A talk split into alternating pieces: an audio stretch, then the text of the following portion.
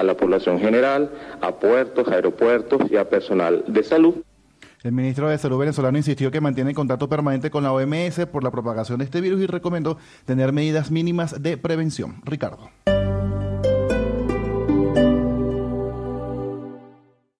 Esta es Blue Radio. Sintonice Blue Radio en 89.9 FM y grábelo desde ya en su memoria y en la memoria de su radio. Blue Radio, la nueva alternativa. Colombia en Transición lo invita al encuentro en Bogotá. Hablemos de verdad, los retos de buscar la verdad en medio del conflicto. Auditorio Fabio Lozano, Universidad Jorge Tadeo Lozano, 28 de enero 2 de la tarde. Inscripción gratuita en eventoscolombia2020.elespectador.com. Una iniciativa de Colombia 2020 de El Espectador en asocio con la Unión Europea y el respaldo de la Embajada Alemana. ¿Te imaginas una hamburguesa filé miñón del Corral Gourmet? Esa hamburguesa preparada cuidadosamente, envuelta en fina tocineta y acompañada de la clásica salsa de champiñones. ¿Y qué tal disfrutarla con una copa de vino tinto? Una hamburguesa así solo la puedo disfrutar en el Corral Gourmet. El Corral Gourmet, el lugar de las hamburguesas especiales.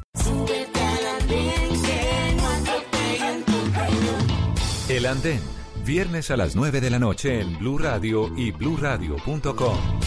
La nueva alternativa. en Volkswagen Volkswagen empezamos el año con un golazo. Eh, financia tu Volkswagen Golf Comfort Line automático con Volkswagen Crédito durante el mes de enero y recibe un bono de descuento hasta de 2.500.000 pesos, ¿ah? Ya no hay excusas para no estrenar carro en 2020. Consulta términos y condiciones en www.colvagen.com. Este fin de semana en, en Blue Jeans, el sábado hablaremos sobre la guía práctica del erotismo infinito, la más reciente publicación del sexólogo Ezequiel López. El domingo, viajar o comprar casa. ¿Qué prefieren los millennials? ¿Se están equivocando? El análisis con un experto. Bienvenidos a toda la música y el entretenimiento en, en Blue Jeans de Blue Radio. En Blue Jeans, todo este fin de semana por Blue Radio y bluradio.com. La nueva alternativa. ¿Sabías que los Hobbit y gigantes sí existieron? Ven a Plaza Central y aprende mucho más sobre nuestra evolución. La exhibición internacional Viaje Ancestral hasta el 17 de marzo.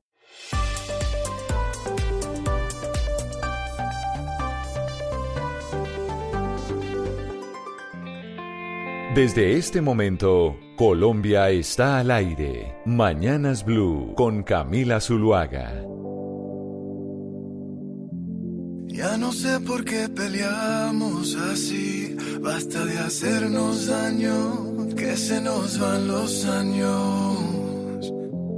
Imposible que te largues así, quédate aquí otro rato, vamos a mojar los labios. Es que no ves que nos queremos, que nuestros corazones no les gusta estar a solas, que nos mata el sentimiento y nos sobran las razones. Gastemos todas las municiones, ganemos la batalla que aunque da tiempo, dale, vamos a echar el resto, pero cambiemos el escenario, que no quiero pelear contigo, como la ves, vamos a cambiar. 10 de la mañana, 33 minutos. Seguimos en Mañanas Blue. Vamos hasta la una de la tarde. Empezamos todos los días a las 4 de la mañana con Eduardo Hernández y su combo. Hoy es viernes y es viernes de estrenos. Y esta me suena a Ricky Martin, don Gonzalo Lázaro. Y esta es una nueva canción de Ricky que ya está en eh, plataformas digitales. Sí, señora, es la apuesta de las plataformas digitales el día de hoy. Se llama Tiburones, está como la primera opción en todas las listas. En cuanto a lanzamiento se refiere, una balada que habla un poco de la situación política de su país, de la discriminación, y así suena un poco para que usted la escuche. Como dos locos, vamos de a poco, vamos a borrar todo el pasado. Que no ves que nos queremos, que nuestros corazones no les gusta estar a solas, que nos mata el sentimiento y nos sobran las razones. Gastemos todas las municiones, ganemos la batalla que aunque Me tiempo. gusta la dale, canción, pero también siento que es una canción como súper romántica. ¿Sabe qué me contaron? Y yo, no, bueno, esto sí es puro chisme. Mejor dicho, chisme de revista. del Chisme de viernes, además. chisme de viernes. ¿Usted se acuerda de ese video que hizo Ricky Martin con Maluma? Que era eh, Vente pa' acá, se llamaba la canción, ¿no? Un video Claro que se grabó en Miami. los dos guapísimos. Claro que lo que pasa es que Ricky Martin es tan guapo que, que Maluma se ve no tan bonito al lado de Ricky. ¿Así? O sea, a mí ¿Usted Maluma de- me parece churrísimo. Más que Cristiano Ronaldo, que como No, es que usted. Cristiano Ronaldo a mí no es que me parezca churro. A mí Cristiano Ronaldo me parece disciplinado. Ah, y me es parece que es el ser humano más disciplinado que hay en el deporte. Y eso me hace admirarlo. Ah, ok, verdad, sí, verdad. Entonces, sí lo había aclarado. Maluma me parece Churro, guapo, físicamente. churro físicamente. Pero Ricky Martin está tan fuera de concurso que Maluma al lado de Ricky Martin Nada que hacer. se ve, pues sí, nada que hacer. Uno dice, no, es que Ricky Martin es perfecto. O a mí Entonces estoy viendo que a usted le gustan es como los monitos, los rubios. No, ¿sabe que No, no? pero- Mi- Yo no tengo un gusto en Y particular. los disciplinados. Y los Y disciplinados. los- sí. Sí, sí, Correcto. sí. Primero disciplinado antes que, que, que rubio. Pero ¿sabe qué, Gonzalo Lo- y Hugo Mario? Lo que me contaron es que el esposo de Ricky Martin se puso furioso después de ese video. Pero furioso, o sea, hubo crisis matrimonial. ¿Es celoso? Sí, celoso. puede ser, Sí, no señor. puede O sea, celoso de Maluma. Eh, Correcto. No diga. bueno. Eso es Entonces correcto. ya es un chisme de costurero buenísimo. Por eso les dije, es chisme. pues les dije, les dije chisme de viernes de revista del corazón, etcétera, etcétera. Arranquemos Camila. con el chisme, dígame. Pero yo pensé que íbamos a hablar del video, del otro video, del video que, que Ricky Martin eh, difundió contra la gobernadora Wanda Vázquez, diciendo pues que, que estaban, eh, que por todas las penurias pues que están pasando, por los desastres en Puerto Rico, y es un video donde le echa, o sea, le, le dice mil cosas malas, pero es un video en que sale tan lindo que yo vea, me atornillo en el poder con tal de que me siga mandando esos videos siquiera cada 15 días. ¿Qué es no, eso? es que es, mire, No, a mí no, por es lo una general, acuérdese loca. que Ricky Martin, yo vi un, eh, un E! Entertainment, eh, ¿cómo se llama? Y, y True Hollywood Story, que son como las historias reales de Hollywood que E! Entertainment daban de los artistas. Y vi la de Ricky Martin, esto hace muchos años, ¿no? Y me enamoré de Ricky Martin porque él contaba cómo para él era muy duro que cada entrevista en que se sentaba a hablar con un periodista siempre le preguntaban sobre pues, su inclinación sexual. Y le decían, ¿y usted tiene novia? Y entonces él sabiendo que era homosexual, pero decía, yo no puedo salir del closet porque seguramente esto me va a costar muchísimo en términos de, De seguidores y de, y- de- y de fanáticas, que eran en su mayoría mujeres. No, amplió el espectro, no, o sea, lo amplió el duplicó. espectro y a mí yo, Pero porque ya a mí- claro. a mí, por lo general cuando hay un hombre que me parece churro y sale del closet, yo no sé, esto soy yo Ana Cristina, no sé si Valeria les pasa igual. Y sale del closet, pues ya no me gusta tanto porque digo, bueno, pues ya no tengo posibilidad. Entonces, No, se Ah, convierte en un reto, Camila, eso se convierte en un reto. Ese horizonte se pierde. No, no, no, es un reto. Pero a ver, Camila Zuluaga, si Ricky Martin fuese heterosexual y usted está con su pareja y Ah, Ricky sí. Martin llega y le dice, a ver, mija, le invito un trago. Yo le digo, a mi ¿Usted ay, acepta tiene no? que haber un hall pass para ciertos, Sí, sí, sí. para Ah, ciertos ah, personajes, tiene que haber un hall Total. pass. No, sí, o sea, y Ricky Pase Martin- lo que pase, ¿no? Pase lo que pase, ¿no? Eso es como... O Uno sea, tiene sus acuerdos con ciertas personas, las, la Ah, Cuánta uno. maldad, Gonzalo, cuánta maldad en esa pregunta. pero no, no, para, para saber. ¿Sabe para que hay una saber. O sea, película- ustedes, ustedes le idea. son... No, ustedes, ustedes lo confirmaron. Le son infieles a sus parejas si Ricky Martin las invita a un No, trago. no, Pero no lo hay es- infidelidad porque hay un acuerdo, Hay entiendo. una- exacto, sí, hay exacto, no hay. Pues mire, si llega. Margot Robbie y le dice a mi es esposo que se, que, que si se van y se toman un trago, pues yo no podría decirle. Exacto. Pero venga, eh, Claro, Valeria, es que y si es eso le llega a pasar, a- pero Valeria, si eso le llega a pasar a un hombre, o sea, exactamente esa misma situación, pero no en el lado de ustedes, sino del lado de nosotros, ¿qué pensarían del hombre? No, pues que se les da el hall pass. O sea, es un acuerdo. Como- como la película Ah, esta o sea, de los está bien, o- 80s, no, perdón, perdón, perdón, o sea, está bien, está bien que el hombre igual lo haga. Ah, sí, claro. O sea, es decir, si hay un acuerdo entre la pareja. esa Obvio. libertad. Yo sí, Sí. di por sentado que eso era de Ah, lado y bueno, lado, Oscar. no si no, gusta, no. El feminismo tampoco llega hasta tanto. No, no, no. Esto es No, no, equilibrio, me gusta, Oscar, me gusta que esa No, no, libertad no. exista, me parece perfecto, Pero- ¿no? Porque a veces dicen, no, pues es que el hombre... Pues depende, claro, no es como con todo el mundo, Oscar. Es una gente pues extraordinaria que uno sabe que nunca le van a pedir un trago al esposo de uno. hay un pero. pues uno dice. Ahí hay un pero. Si Jennifer. López a Esos sus casos como 50 me hace la imposibles que uno sabe que nunca van a pasar, básicamente. Pero mire que hay una película, hay una película española, yo la vi en Netflix, no me acuerdo el nombre, y pasa eso, Valeria. No, pues, que es, que es, espéreme, que es una, que es una pareja de novios que se van a casar y siempre se dicen, ay, si aparece fulana de tal y te invita, yo te dejo. Y resulta que era una presentadora de noticias en España. Y se la encuentran en una fiesta. Y apareció. Y, apareció. Apareció. Y entonces ella, la No. novia, le dice al novio, le dice, ven, yo voy y le digo a ella que salga contigo.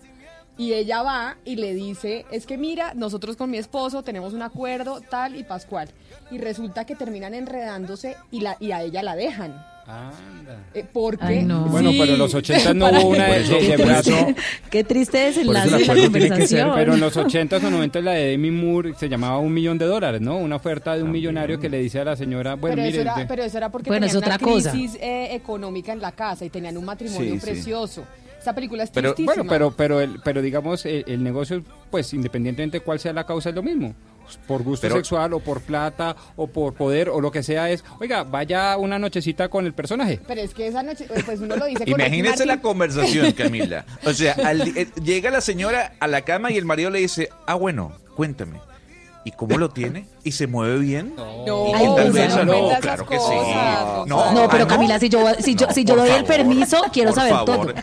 Yo también quiero saber todo. detalles. Todo. O O sea, si yo ya voy a dar el quiero permiso, saber quiero, o sea, quiero saber todo. Todo, todo, todo. Pero en la y se conclusión. lo preguntaría todos los días, a toda hora, intensa, intensa, intensa. Lo que yo les digo es no. que Ricky Martin tiene esa capacidad, o por lo menos a mí, que, que a pesar de haber salido del closet, a mí me parece el artista más churro que existe. Es que es perfecto. El cuerpo, la cara, todo. Bueno, Sí, es guapísimo. Entre gustos no hay disgustos. A mí me parece, Está pero bien. guapísimo, guapísimo, guapísimo. Y a propósito, ahora sí vámonos a noticias serias con lo que está pasando en China. Gonzalo, estaba leyendo en el New York Times, uno ve que en China están todos poniéndose tapabocas para mirar a ver cómo no se contagian de la enfermedad. Pero realmente lo que estaba leyendo en unos epidemiólogos, el tapabocas no sirve para nada. Mejor dicho, si usted cree que se pone el tapabocas y con eso le va a ayudar a no contagiarse, eso no sirve para absolutamente nada. Para nada, Camila. Y el precio de los tapabocas, estuve viendo un reporte que me llegó desde China, ha aumentado en 150%. El precio de los tapabocas en China. La noticia mm, de este momento en cuanto al coronavirus actualizada es que ya son 13 ciudades en cuarentena, más de 40 millones eh, de personas afectadas y 26 fallecidos. A esta hora ya hay 26 fallecidos por este coronavirus, que es la noticia que eh, ataca en este caso todos los diarios a nivel global. Pero hay otra noticia, Camila, que también forma parte de los titulares en gran parte del planeta. Y tiene que ver con Jeff Bezos. Usted se acuerda que aquí discutimos, eh, que además fue tendencia, el divorcio de Jeff Bezos, ¿no? De cuánto se iba a quedar la mujer con ¿Cómo? el Si lo, etcétera, si lo discutimos como nuestro tema central y todo. El tema de Jeff Bezos, su separación y qué tanta plata le correspondía a la mujer, siendo ella pues eh, su pareja y habiéndolo aguantado todo ese tiempo mientras construía el emporio que era Amazon. Y no solo eso, usted mismo dijo que además era la coequipera en la construcción de ese emporio, con lo cual por justicia le correspondía cuando menos la mitad. Correcto. Lo interesante es que se confirma que quien hackeó el teléfono de Jeff Bezos, en donde extrayeron esas conversaciones con su amante, que es el, eh, la señorita Lauren Sánchez, fue el gobierno saudí. Y usted dirá, pero ¿qué tiene que ver Jeff Bezos, la amante, con el gobierno saudí? Hay que recordarle a los oyentes que Jeff Bezos es el dueño del Washington Post y que en el Washington Post escribía Jamal Khashoggi, este periodista que fue asesinado en el año 2018 en la embajada de Arabia Saudita en Turquía por ser muy crítico precisamente del príncipe de Arabia Saudita. Entonces, lo interesante es todo el proceso que se dio para ese hackeo. Y uno dice, bueno, ¿cómo me pueden hackear el teléfono desde una conversación de WhatsApp? El señor Mohammed bin Salman, que es el príncipe de Arabia Saudita, en 2018 va a Estados Unidos a una gira para reunirse con empresarios. Y el 4 de abril se reúne con Jamal Khashoggi en Los Ángeles, en una cena de la que muy pocas personas saben de qué se habló allí. Lo cierto del caso es que sí se conoció que ambos intercambiaron teléfonos. El primero de mayo, Jeff Bezos recibe un mensaje de Jamal Khashoggi, que es un video, Camila. Es un video con una bandera de Arabia Saudita. El señor Bezos abre el video y lo que contenía ese video era un malware, para traducir, un virus. Ese virus se le infectó al teléfono e hizo que personas ligadas al gobierno de Arabia Saudita extrayeran la información que Bezos tenía en ese teléfono. En octubre, Jamal Khashoggi es ase- asesinado, como les dije, en la embajada de Arabia Saudita en Turquía. Y a principios de año, en la revista, en este caso, si no me equivoco, National Enquirer, publica los chats y publica la información de Besos con su amante, proveniente información de Arabia Saudita. Lo cierto del caso es que cuando se publica toda esa información del, del amante Jeff Bezos, el propio millonario no tenía ni sabía que quién había hackeado el celular de él.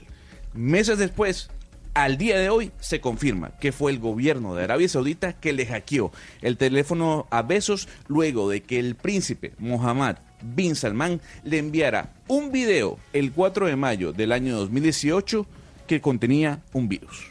Camila, y la persona encargada de, hackearle, digamos, el teléfono a Jeff Bezos era Al-Qatani, es la misma persona, colaborador del príncipe Mohammed bin Salman, que mató a Khashoggi en Turquía. Uno se pregunta, bueno, ¿y entonces Trump qué? Porque es que ya se sabe la relación tan cercana que tiene la familia Trump con el príncipe Mohammed bin Salman en Arabia Saudita y Estados Unidos no le dice absolutamente nada, ni una protesta diplomática, nada a que su empresario más importante de Estados Unidos le estén hackeando el teléfono, hayan matado a Khashoggi en Turquía así abiertamente y la relación con Arabia Saudita perfecta, pero con Irán ahí sí. Entonces el doble rasero de Estados Unidos en este caso pues se ve muy muy de frente. Pero mire, uno lo que empieza a pensar como un cristiano, como cualquiera, si a Jeff Bezos le hackean el teléfono, le hackean los correos, lo chuzan, es decir, uno de los gurúes, ahí sí como dicen por ahí, uno de los gurús en tecnología, por cuenta de un correo electrónico, que es esa eh, estrategia que se llama el phishing,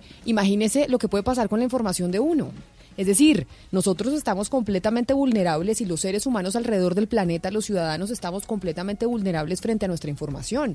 Si a Jeff Bezos terminan hackeándolo y, pues generando semejante escándalo, porque según le entiendo, Gonzalo, lo, quien dio a conocer la información del romance de Jeff Bezos con esta española, poniéndole los cachos a la mujer, es por cuenta de este hackeo por parte del príncipe saudí.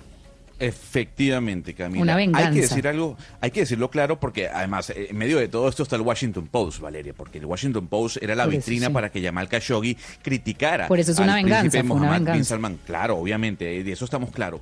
Lo que sí hay que dejar eh, en un punto importante, Camila, es que las conversaciones de WhatsApp están encriptadas. O sea, uno no puede leer ni puede saber lo que usted conversa con otras personas. Si usted abre algún archivo que le envíe X persona o un desconocido, ese archivo puede contener un virus que le extrae la información de su teléfono. Pero de por sí, las conversaciones en WhatsApp están encriptadas. Uno tiene que darle clic a un archivo, a un video, a una foto. Pero imagínese, Gonzalo, un uno siempre da clic a todo eso. Es que uno le mandan de todo en el WhatsApp. Pero yo creo que, que el señor Estamos Bezos demasiado pecó- vulnerables. No, pero a ver, el señor Besos pecó de, de- de ingenuo eh, al creer que el señor eh, Mohammed bin Salman, mandándole un video, eh, pues eh, contenía algún tipo de virus en este caso. Si usted me manda un video a mí, Valeria Santos, yo no voy a pensar que ese virus puede contener un virus. Eh, ese video puede contener un virus. ¿Cómo va a saber Entonces, uno, Gonzalo? Por, Por eso, eso es lo que está diciendo, uno no que sabe, entonces-. Por eso, por eso. Pues, Entonces, lo que dice Valeria es, es cierto, pues uno abre todo y sobre todo cuando vienen de amigos y de los famosos grupos y, y, pues hombre, ahí sí viene Pero, virus doctor que, que va a saber uno como buen que cristiano. usted o que yo o, o que cualquiera de nosotros abra abra un correo que le llega, cualquier correo que le llega, va y pasa. Pero una persona como Besos, una persona que tiene un nivel de... Uno no, uno no, va a abrir, no va a abrir todos los correos que le llegan. Pero es que venía, del, venía, venía Es que no- del chat, venía del que chat un del príncipe de WhatsApp. Arabia Saudita. Es decir, claro que lo iba a abrir, el que se iba a imaginar, esto era antes de la muerte de, de, de Jamal Khashoggi, el que se iba a imaginar que esto lo iban a- lo estaban enviando para meterle un virus para poderlo hackear. Es decir, si yo tengo el teléfono personal del príncipe de Arabia Saudita y me manda un video, pues yo lo abro. Claro. Cualquier Es que persona la- lo la- abre. Uno constantemente, la cronología, constantemente le están diciendo, Oscar- no abra todos los correos que reciba. Ver, no abra es que todos no es un correo, repito, es que no es un correo, fue una conversación de. WhatsApp y la cronología es la siguiente. Ellos, se- ellos cenaron y se reunieron el 4 de abril en Los Ángeles. Y luego el señor eh, Mohammed bin Salman le manda al chat de Jeff Bezos un video, el primero de mayo. Pues Bezos dirá, el señor, luego de que me reuní hace tres semanas, me está mandando un video. Y el de ingenuo lo habrá abierto. No, pues es que sí. Qué cosa tan impresionante, pero lo que dice Valeria es verdad. Donald Trump, el presidente de los Estados Unidos, no va a hacer absolutamente nada, a pesar de que es- están hackeando las comunicaciones de uno de sus empresarios más importantes. De pronto, si hubiera sido eh, que estuvieran hackeando las comunicaciones del presidente de Ford, de pronto sí. De pero, pronto, pero ¿qué podría hacer?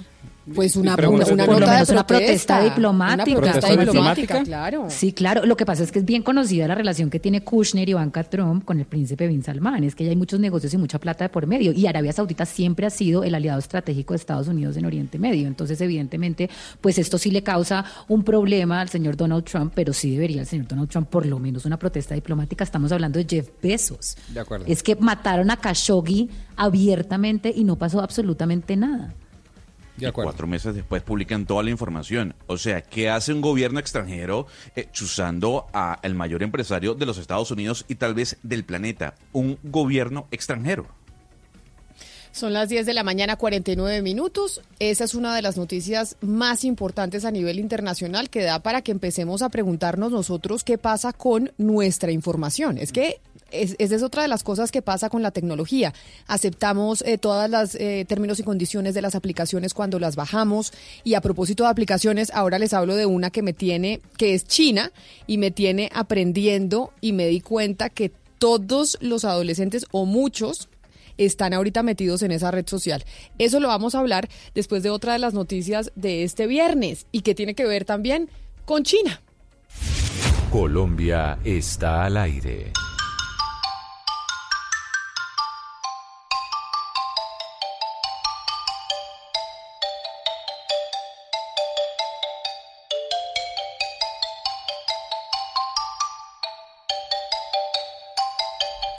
Y es que en medio del virus, del coronavirus que está llegando desde China, que cancelaron o hizo que se cancelara la celebración del Año Nuevo Chino que empieza mañana, Pombo. Mañana sí. empieza, 25 de enero, empieza el Año de la Rata de Metal. Sí, sí, aquí tuvimos una experta que nos explicó unas cosas sensacionales sobre eso, sí, me Pues acuerdo perfectamente. 25 de enero. 25 de enero y pues la tenemos en la línea otra vez para que ya nos diga, bueno, cuáles son las celebraciones y con esto del virus y del coronavirus y la cancelación de la celebración en China del Año Nuevo Chino que es con fuegos artificiales, usted sabe que la pólvora pues es originalmente de China, Claro. entonces los fuegos artificiales y todo lo que tenían preparado con la cancelación por cuenta de lo del coronavirus, ¿eso qué significa? Liliana Becerra, arquitecta y experta pues precisamente en filosofías eh, orientales, bienvenida a Mañanas Blue. Hola Camila, hola a todos tus compañeros de la mesa, muchísimas gracias por esta nueva invitación y qué chévere que pues toquen este tema hoy que está como tan vigente. Pues mañana es la celebración del Año Nuevo Chino y cuando vimos pues mundialmente las noticias que el gobierno chino, el gobierno de Xi Jinping cancelaba la celebración del día de mañana por cuenta del coronavirus, ¿eso qué significa? Pues realmente en el colectivo y en el alma y la tradición de los chinos eso no realmente no significa mucho a nivel de la tradición de la celebración del año chino. Ellos igual empiezan hoy viernes como una semana de vacaciones hasta el próximo viernes. Seguramente no podrán asistir a eventos públicos, no podrán ir a ver en Shanghai los juegos pirotécnicos, que bien decías que hace hubo una época en que 13 años no pudieron lanzar juegos pirotécnicos por la contaminación, pero pues eso es parte de su tradición y no la van a dejar a un lado. Así que seguramente lo celebrarán cada familia a nivel familia, a nivel de su casa, pero no la van a dejar de lado porque es muy importante para empezar este año nuevo. Pero y entonces los chinos en un día, ¿se celebra mañana o se empieza celebrando hoy? Es decir, Pues, ¿cómo, cómo, cómo es eh, la celebración para, la- para recibir el Año Nuevo en China? Pues, ¿qué pasa? Esta celebración no es hoy solamente, esta celebración empezó hace tal vez unos 15 días con el 9 de enero con la luna llena eh, en enero y termina el 8 de febrero con la luna llena de febrero. Eh, es todo un mes de celebraciones una tras otra, eh, es una tradición de hace muchísimos años, entonces está ya como grabada en el corazón de todos. Sin embargo, hoy 24, hagan de cuenta que es nuestro 31 de diciembre. Hoy hay fiesta, hoy se van a reunir, hoy van a tomar vino, tienen unas recetas especiales con, con pescado, porque lo que ellos quieren hacer es conectarse con esta nueva, nueva energía y entrar al año contentos y, y- y queriendo el cambio y queriendo que todo sea mejor. Así que hoy, hoy 24, sería para nosotros los occidentales como el 31 de enero y así que hoy va a haber celebración para ellos y para muchas personas en el occidente, muchas personas celebran, eh, van a comer, invitando a los amigos y bueno, es una forma chévere de conectarse con la energía del día. Liliana, mire, eh, yo soy rata, yo nací en 1984 y cada vez que que soy rata, pues me siento como mal, porque la rata pues no es el animal más estético, digamos. Eh, quiero que nos cuente por qué es importante la rata en el horóscopo chino. Pues eh, hay una cosa muy interesante que si lo vemos desde el punto de vista como, como de la historia de la rata, siempre la rata en el oriente ha sido vista como portadora de buena suerte. Lo que pasa es que también hay, hay como una dualidad con relación a, a la rata. Eh, por favor, personas ratas, las que hayan nacido en el año 60, en el 72, no lo tomen personal. Es, es como quitarle esa idea de que la rata es mala. No, simplemente pues uno genera unos preconceptos alrededor de, de ciertos animales, pero resulta que también dice que se relaciona la rata con la peste, pero al mismo tiempo con las cosechas. Entonces hay como una dualidad de que la rata trae la peste, pero que también es como portadora de cosechas. Y en el Japón dice que cuando un lugar no tiene ratas, digamos, merodeando, no hay ganancias. Entonces, ¿cómo hacemos nosotros con toda esta información para, como para masticarla bien y, y tomarla bien? Eh, así que es como más bien la posición personal que uno tiene al respecto de estas, de estos conceptos que están como concebidos de años y años y, y, y qué hago yo allí. Lo cambio, yo cambié totalmente el concepto de la rata desde que hace 20 años estoy trabajando con el calendario chino. Liliana, tengo un primo que es Wei, nació en 1985 Ajá. y según he leído, el año del Wei o el Wei le va a ir muy bien en el año del rata. ¿Eso es cierto? Total, total, porque hay una cosa, es que el buey y la rata son súper buenas amigas. Entonces son súper buenos amigos, se la llevan súper bien, van a caminar juntos, se toman el café juntos, entonces va a tener todos los favores de la rata este año. Además, cuando uno hace estos análisis, eh, no solamente tiene que ver con la afinidad que cada persona tenga con el animal regente, que este año pues es la rata, sino también con unas estrellas que cíclicamente se mueven alrededor del calendario chino. Entonces, vuelvo, insisto, en la idea de la impermanencia, es que, por ejemplo, le va a ir muy bien al buey en el año 2020, pero es posible que en el 2021 su afinidad, que el próximo animal que viene es el buey también, entonces va a haber una confrontación, no sea tan buen año y que sus estrellas roten y no le toquen las estrellas que este año les tocan. Entonces, esto es una invitación a que nos gocemos la vida aquí ahora porque sencillamente todo cambia y nada queda en la misma posición y vendrán otros años buenos para otros, pero en general lo- los años son buenos para todo el mundo, es como uno asuma estas, digamos que estas tendencias energéticas. Liliana, entonces, ¿quién es el adversario de la rata para saber a quién no le va a ir bien este año? Pues supongo que el gato, pero no sé si el gato hace parte del calendario, no creo que no. Pero gato no hay en el calendario, No. Mario. Por eso digo que no, entonces, Pero ¿a les quién no le va a ir quiero bien este contar. año? Pero les quiero contar por qué no hay gato en el calendario. Es porque el gato sí estaba inscrito en el calendario.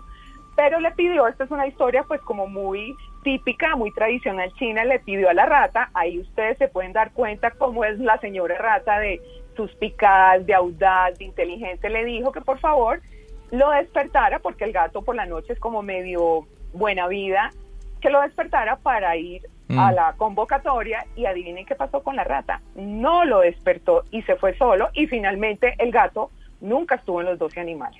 Pero y Por entonces, pero mire, eh, Liliana, cuando se hicieron los Juegos Olímpicos de Beijing, que esto fue en el 2008, los chinos tomaron la decisión de hacer los Juegos Olímpicos de Beijing en el 2008 porque ese año era el año del cerdo.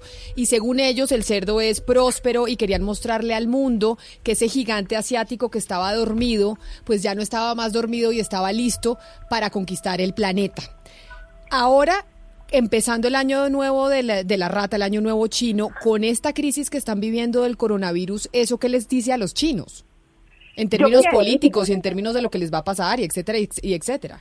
Pues les quiero contar que hoy estaba viendo una noticia, no me acuerdo en dónde, que iban a empezar la construcción de un hospital para atender a todos los, los afectados por el coronavirus. Eso es un poco la respuesta a esto, sí, el coronavirus y todo este cuento, pero yo, yo no me voy a dejar amilanar. Miren, hay una cosa muy interesante que lo había visto, eh, en, lo vi en el libro de Harari en sus 21 lecciones para el siglo XXI y a- explican muy bien qué son los chinos.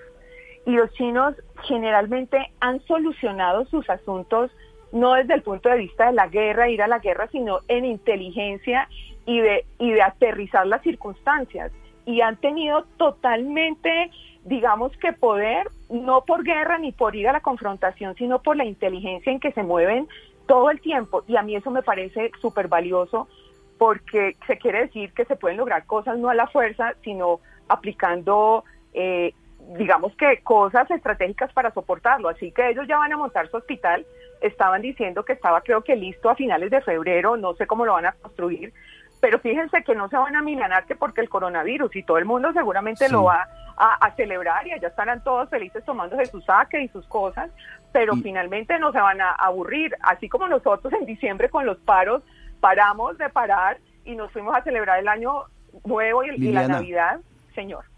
Liliana, mire, eh, nos va a tocar interactuar mucho con los chinos, ¿no? Porque se vienen unas mega obras grandísimas en Bogotá. Inclusive ahora dicen que Electricaribe, uno de los aspirantes a, quedarse con el negocio también son chinos. ¿Cómo es interactuar con los chinos desde el punto de vista cultural? Es decir, algunos, algunos aspectos muy importantes, la puntualidad, eh, algunas cosas que nos va a tocar a nosotros, repito, por cuenta de que va a haber muchos chinos en nuestro país por, por asuntos eh, meramente comerciales. Pues les cuento que ellos tienen, son tan respetuosos, por ejemplo, cuando usted le entrega una tarjeta de presentación a un chino, que hacemos generalmente nosotros? Ay, muchísimas gracias y lo meto en la cartera, o me lo meto en el portafolio y no la veo. Ellos se toman todo el tiempo, miran tu tarjeta por lado y lado y entienden quién tiene al frente.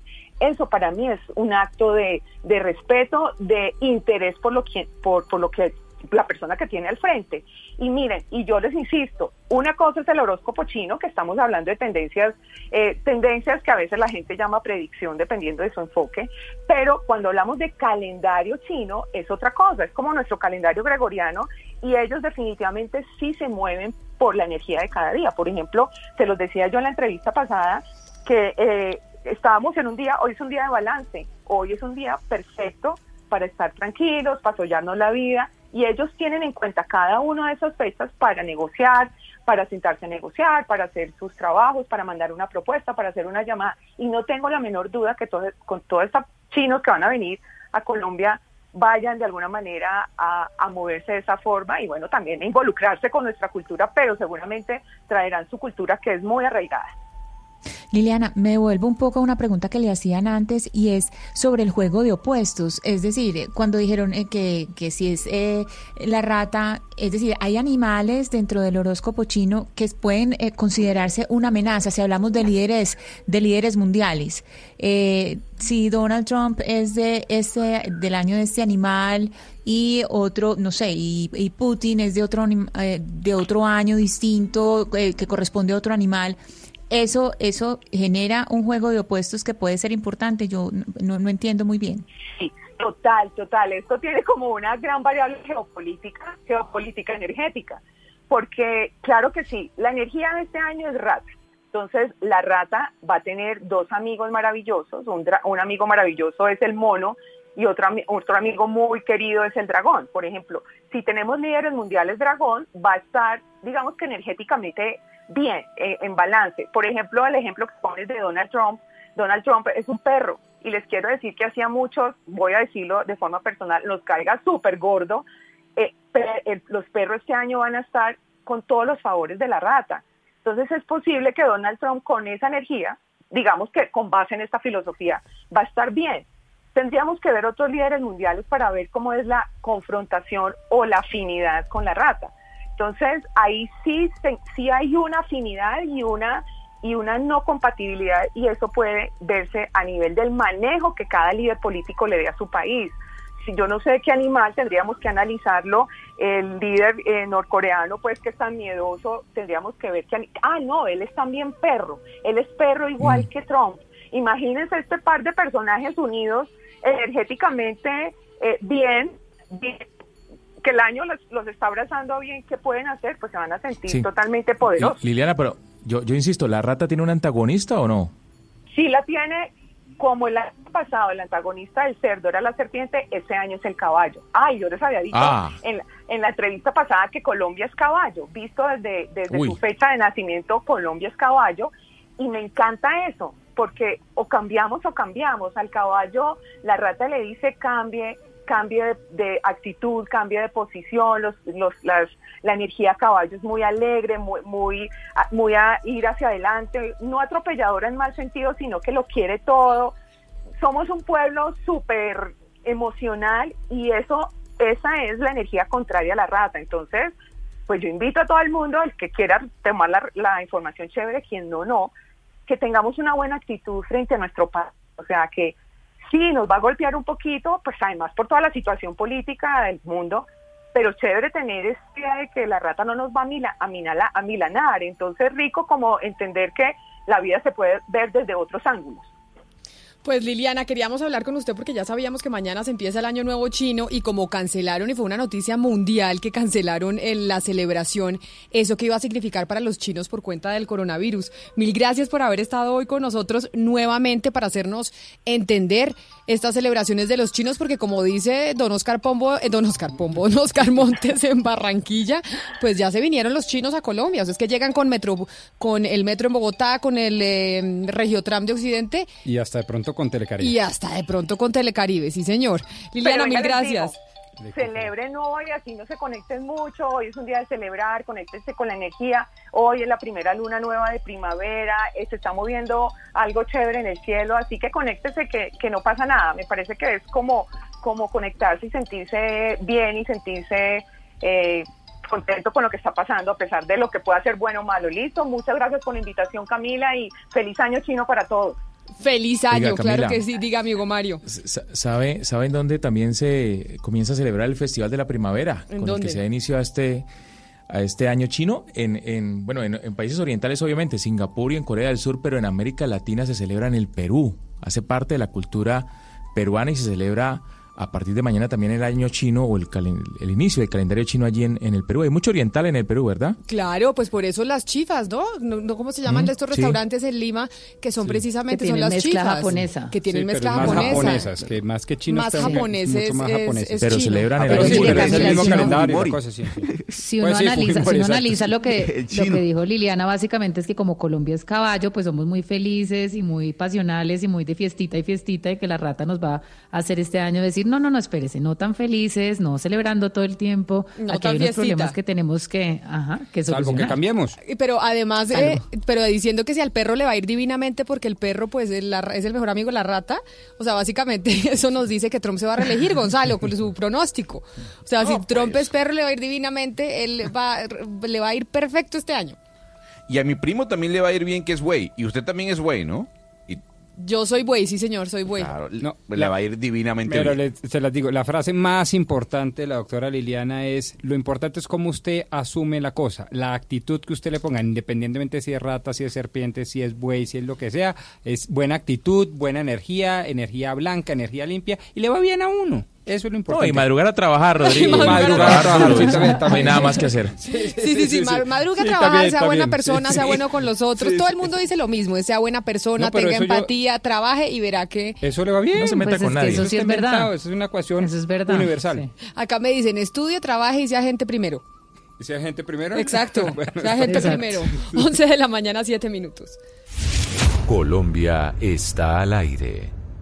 En el Banco Agrario estamos invirtiendo en tecnología móvil para originar crédito en campo y poner las ventajas del banco en las manos de nuestros clientes. Trabajamos de la mano de un campo que se transforma para proyectarse al mundo. Banco Agrario de Colombia. Entidad bancaria. Vigilado Superintendencia Financiera de Colombia. Colombia está al aire.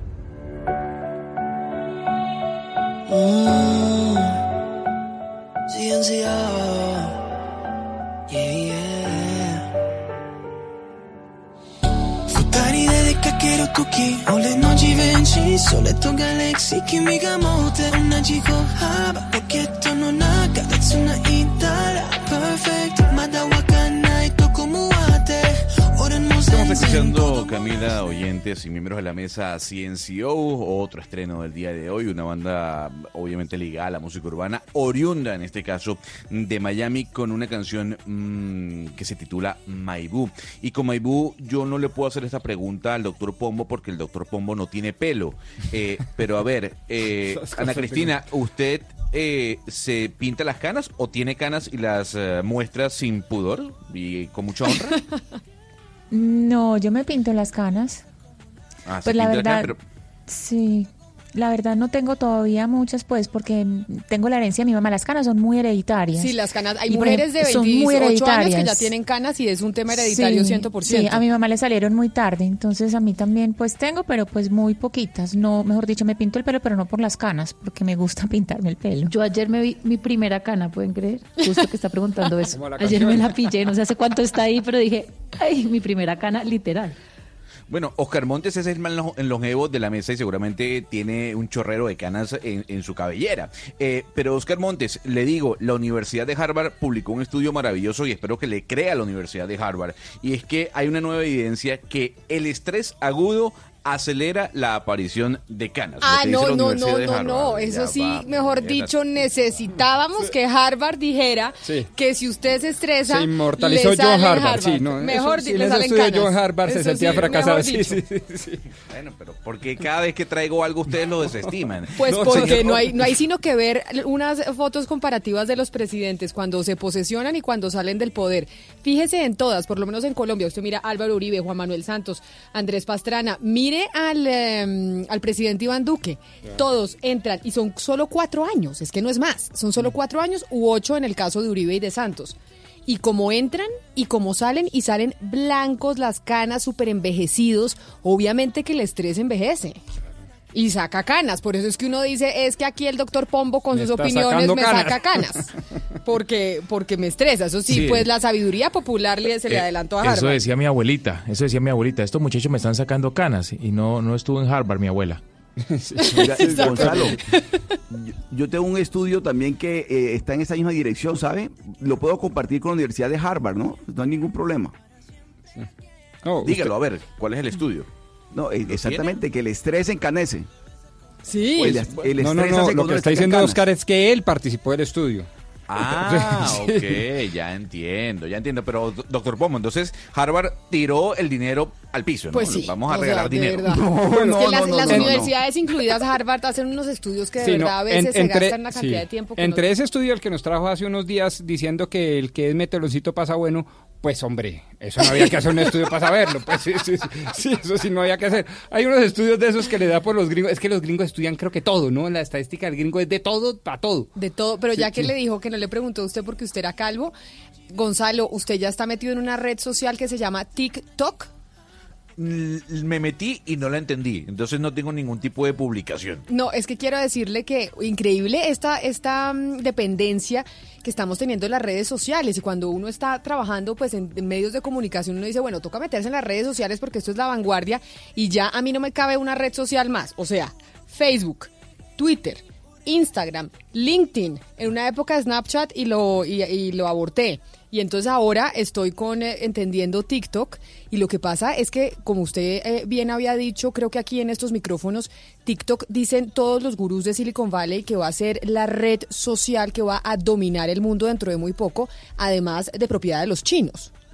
Pues tiene mm, tantos seguidores, eh, no al igual eh, que Instagram, pero sí tiene una gran cantidad de seguidores en China. Es la red social más usada en China. Eh, es una red social que utilizan muchos jóvenes para crear videos. En este caso pueden ser videos musicales.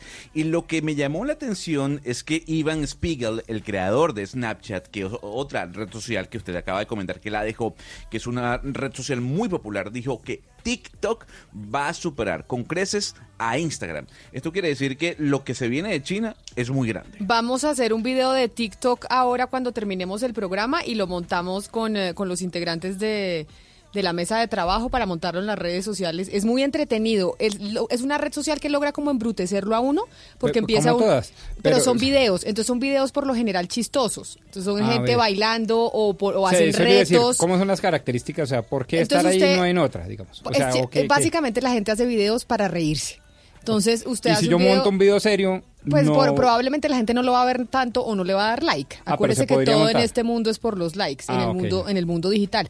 Ah, no, usted puede montar un video si quiere de toda su retaíla conservadora en TikTok. Sí, Lo sí, que sí. no le auguro es mucho, No, no, no, mucho para éxito nada, y muchos nada. seguidores. Pombo, Pombo puede montar una, un video de una cátedra de jurisprudencia. Exacto. Exacto. Y seremos No creo dos. que tenga mucho Y seremos dos los Y seguidores. serán dos Sí, sí. seguidores los que Pero- tengan su cuenta de TikTok. Porque es una, digamos, se especializa en como en videos de humor, es lo que estoy entendiendo. Sí, por ejemplo, ayer había eh, una, una actriz muy famosa aquí en Colombia, entiendo, que se llama Lina Tejero. Tenía su cuenta de TikTok, montó un video muerta de la risa. Mire, yo lloraba viendo el video de Lina Tejero porque decía que estaba en la peluquería haciéndose las uñas. Sí. Y que la- una señorita que le estaba haciendo las uñas, llegó un señor ver, pues, que eh, se atendía con ella. Entonces le dice, oye, ¿te demoras? Entonces ella le dice, pero ¿qué, No, pero eso- no, ¿Pero, qué, pero qué te vas a hacer? Le pregunta la señorita que le está haciendo las uñas a Lina Tejero. Y él,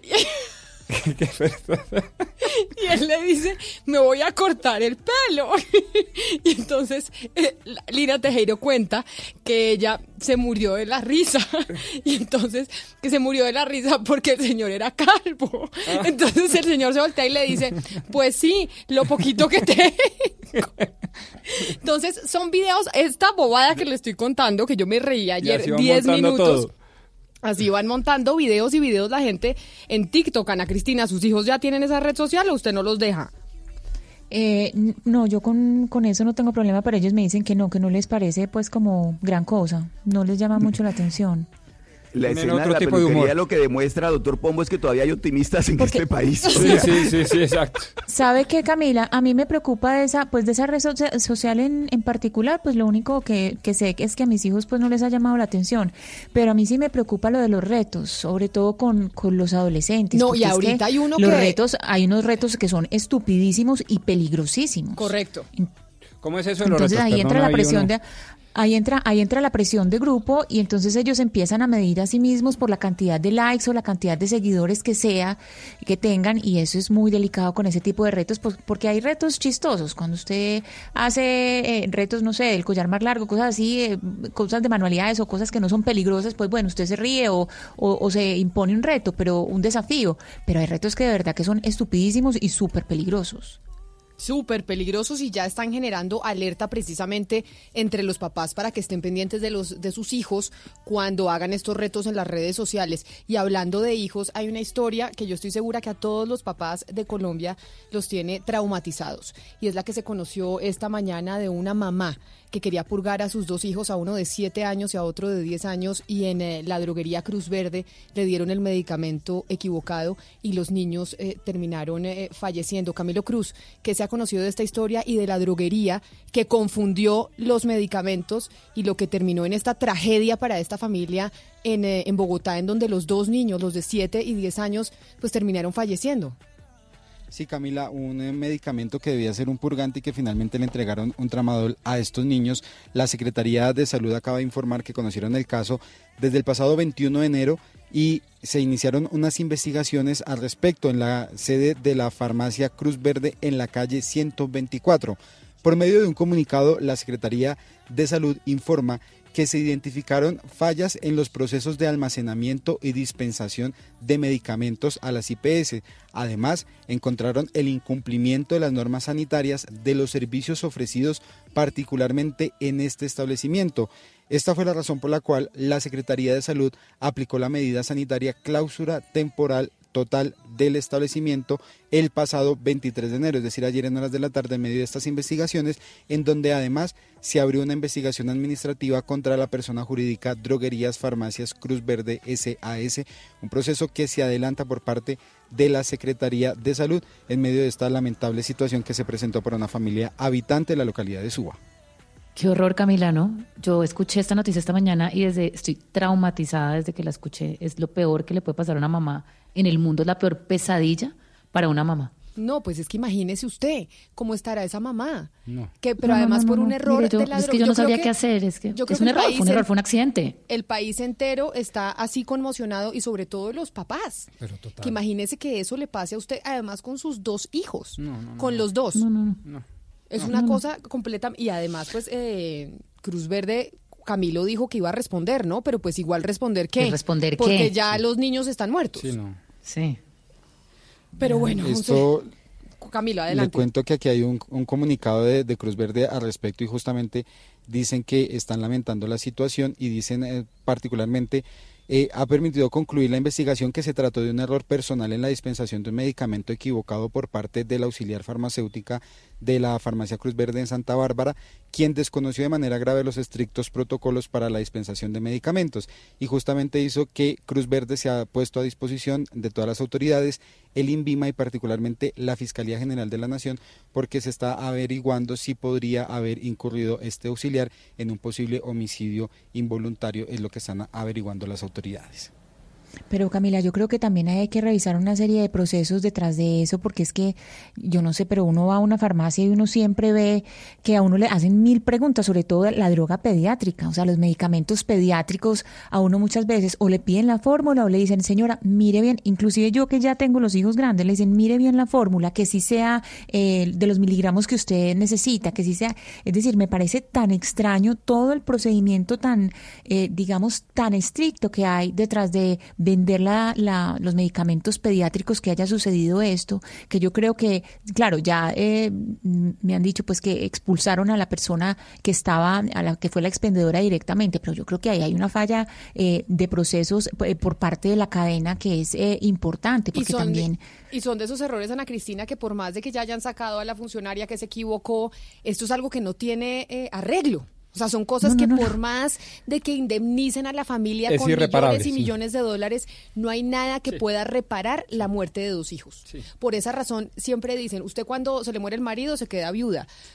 Cuando una muerte de un hijo no tiene nombre.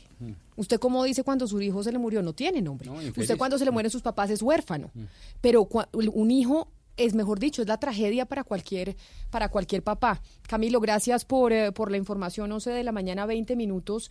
Em, Gonzalo, hay noticias también internacionales sobre un eh, fallecimiento por coronavirus en otra parte del mundo.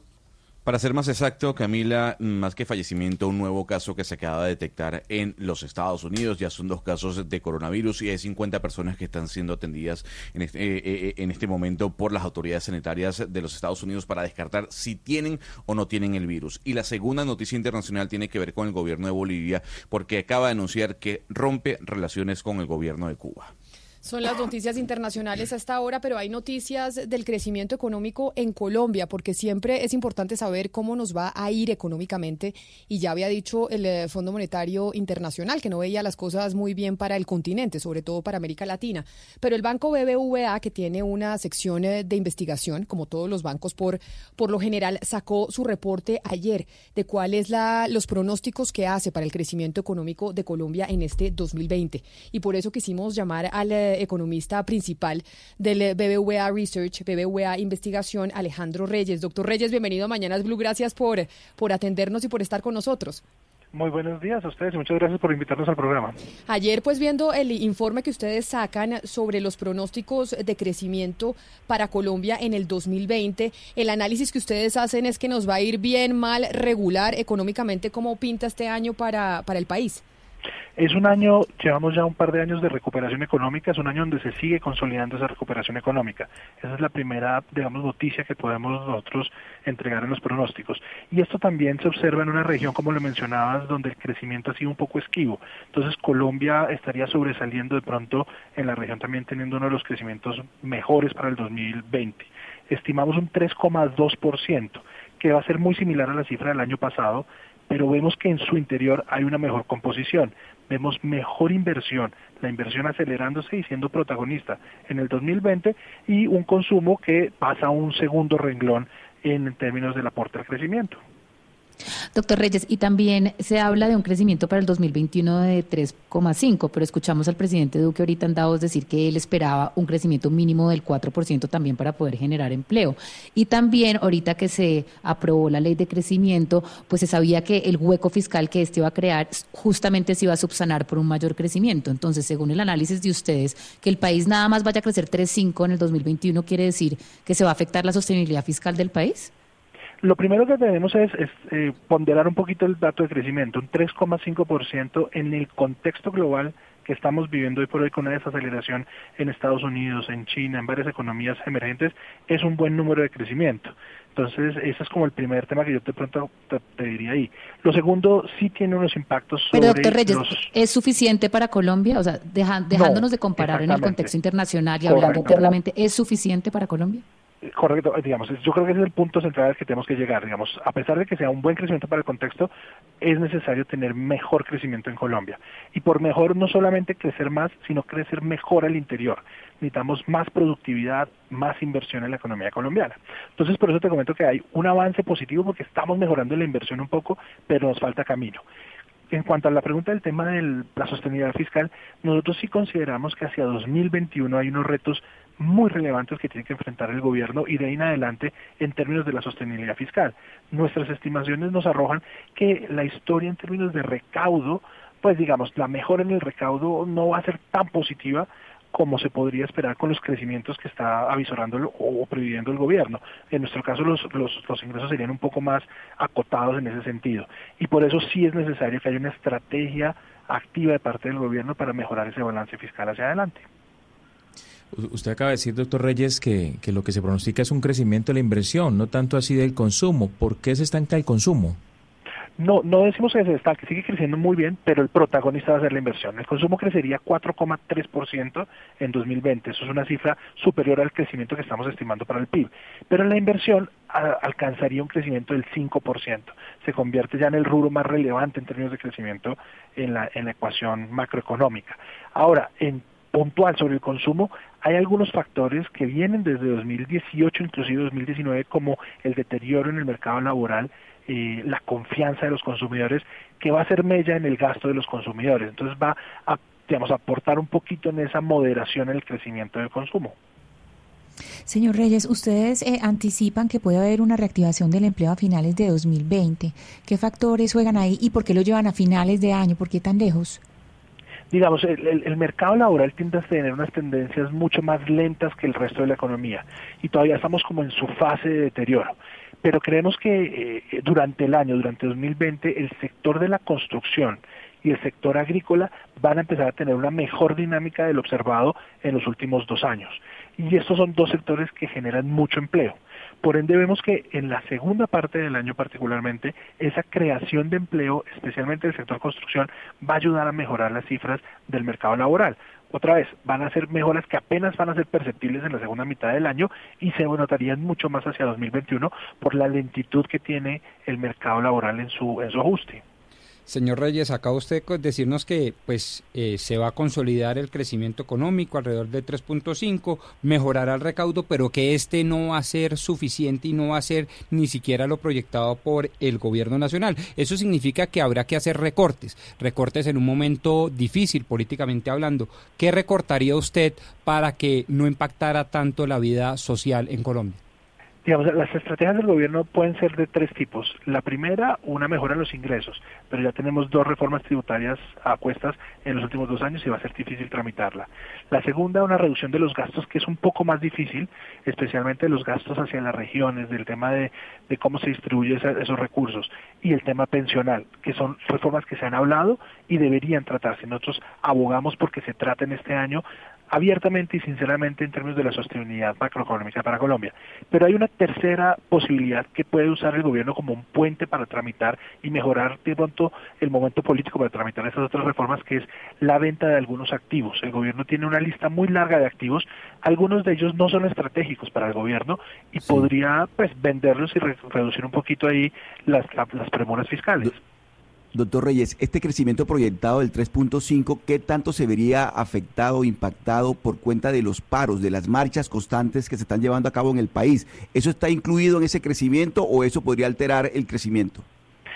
Sí, digamos, nuestras revisiones alcanzan a incluir al cierre de 2019 los efectos eh, de las protestas sobre la economía.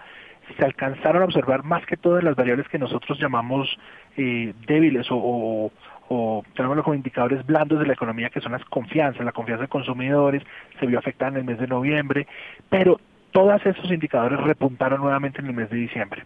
Entonces la conclusión a la que hemos llegado es que sí tiene efectos de perdurar, puede tener efectos importantes, pero por ahora parece que son de carácter transitorio esos efectos y la magnitud de los impactos de la protesta y el tamaño propio de la protesta ha venido disminuyéndose también paulatinamente. Entonces tendría un efecto un poco menor sobre la economía colombiana de lo que uno podría estimar originalmente.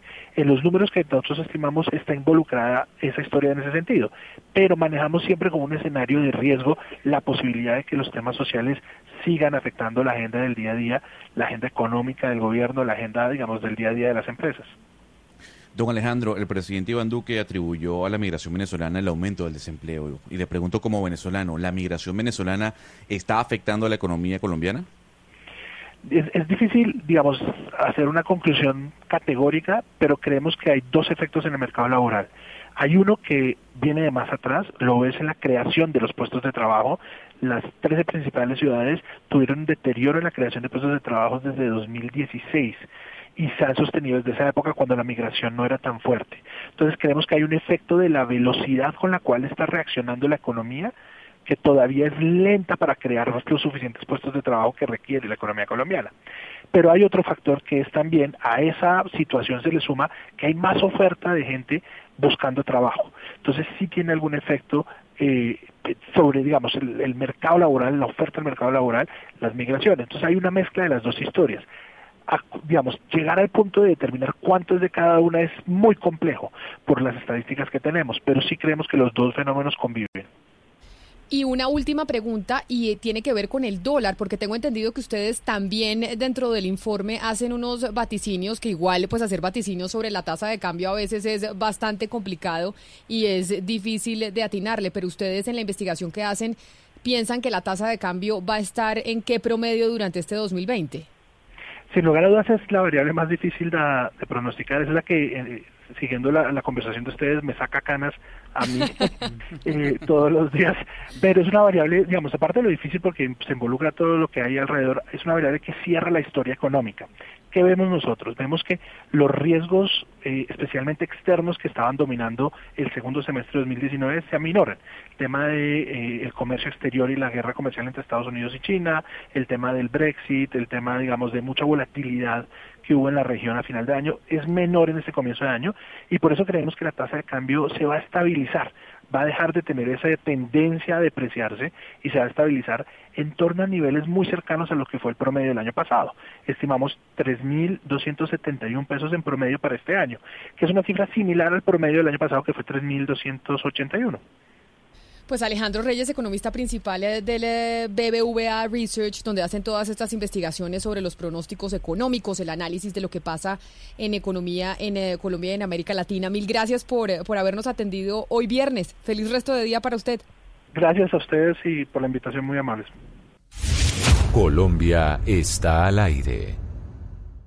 En el Banco Agrario estamos invirtiendo en tecnología móvil para originar crédito en campo y poner las ventajas del banco en las manos de nuestros clientes. Trabajamos de la mano de un campo que se transforma para proyectarse al mundo.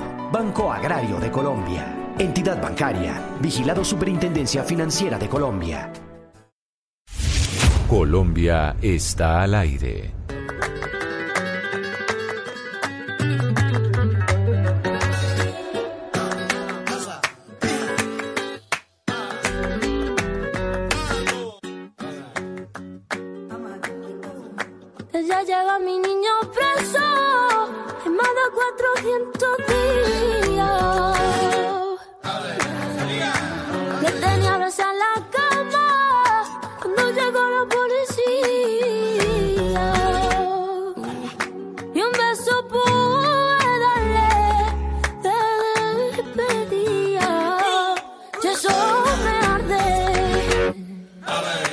Bueno, Camila, aquí estamos escuchando lo nuevo de Rosalía. Se llama Juro que sale un poco del sonido urbano y se adentra. Me encanta. países del flamenco. ¿Le gusta, don Hugo Mario? Prefiero a Rosalía haciendo flamenco que haciendo reggaetón, Gonzalo. Toda la yo vida. También. Yo también, yo a mí me gusta Rosalía en reggaetón y en flamenco. Ahí sí Como sea. diferenciar con ustedes, pero no, no, no. diferir. Rosalía No, en pero es que todas sus pues, presentaciones es maravillosa, es maravillosa. Lo que esa mujer haga es maravilloso. Eh, la voz de ella, es que ella, el estilo de ella, ella como artista, es que es, un- es la creatividad de ella en lo que hace. Puede ser eh, lo que es flamenco, puede ser reggaetón. En lo que ella se mete a hacer, lo hace bien, porque ella es pura creatividad. Además que tiene ese bozarrón tan divino. Ahora, yo, yo lo que quiero decir, Camila, es que con, Rosalía de fondo y rápidamente estoy muy preocupado con las imágenes que estoy viendo en la frontera entre México y Guatemala a esta hora.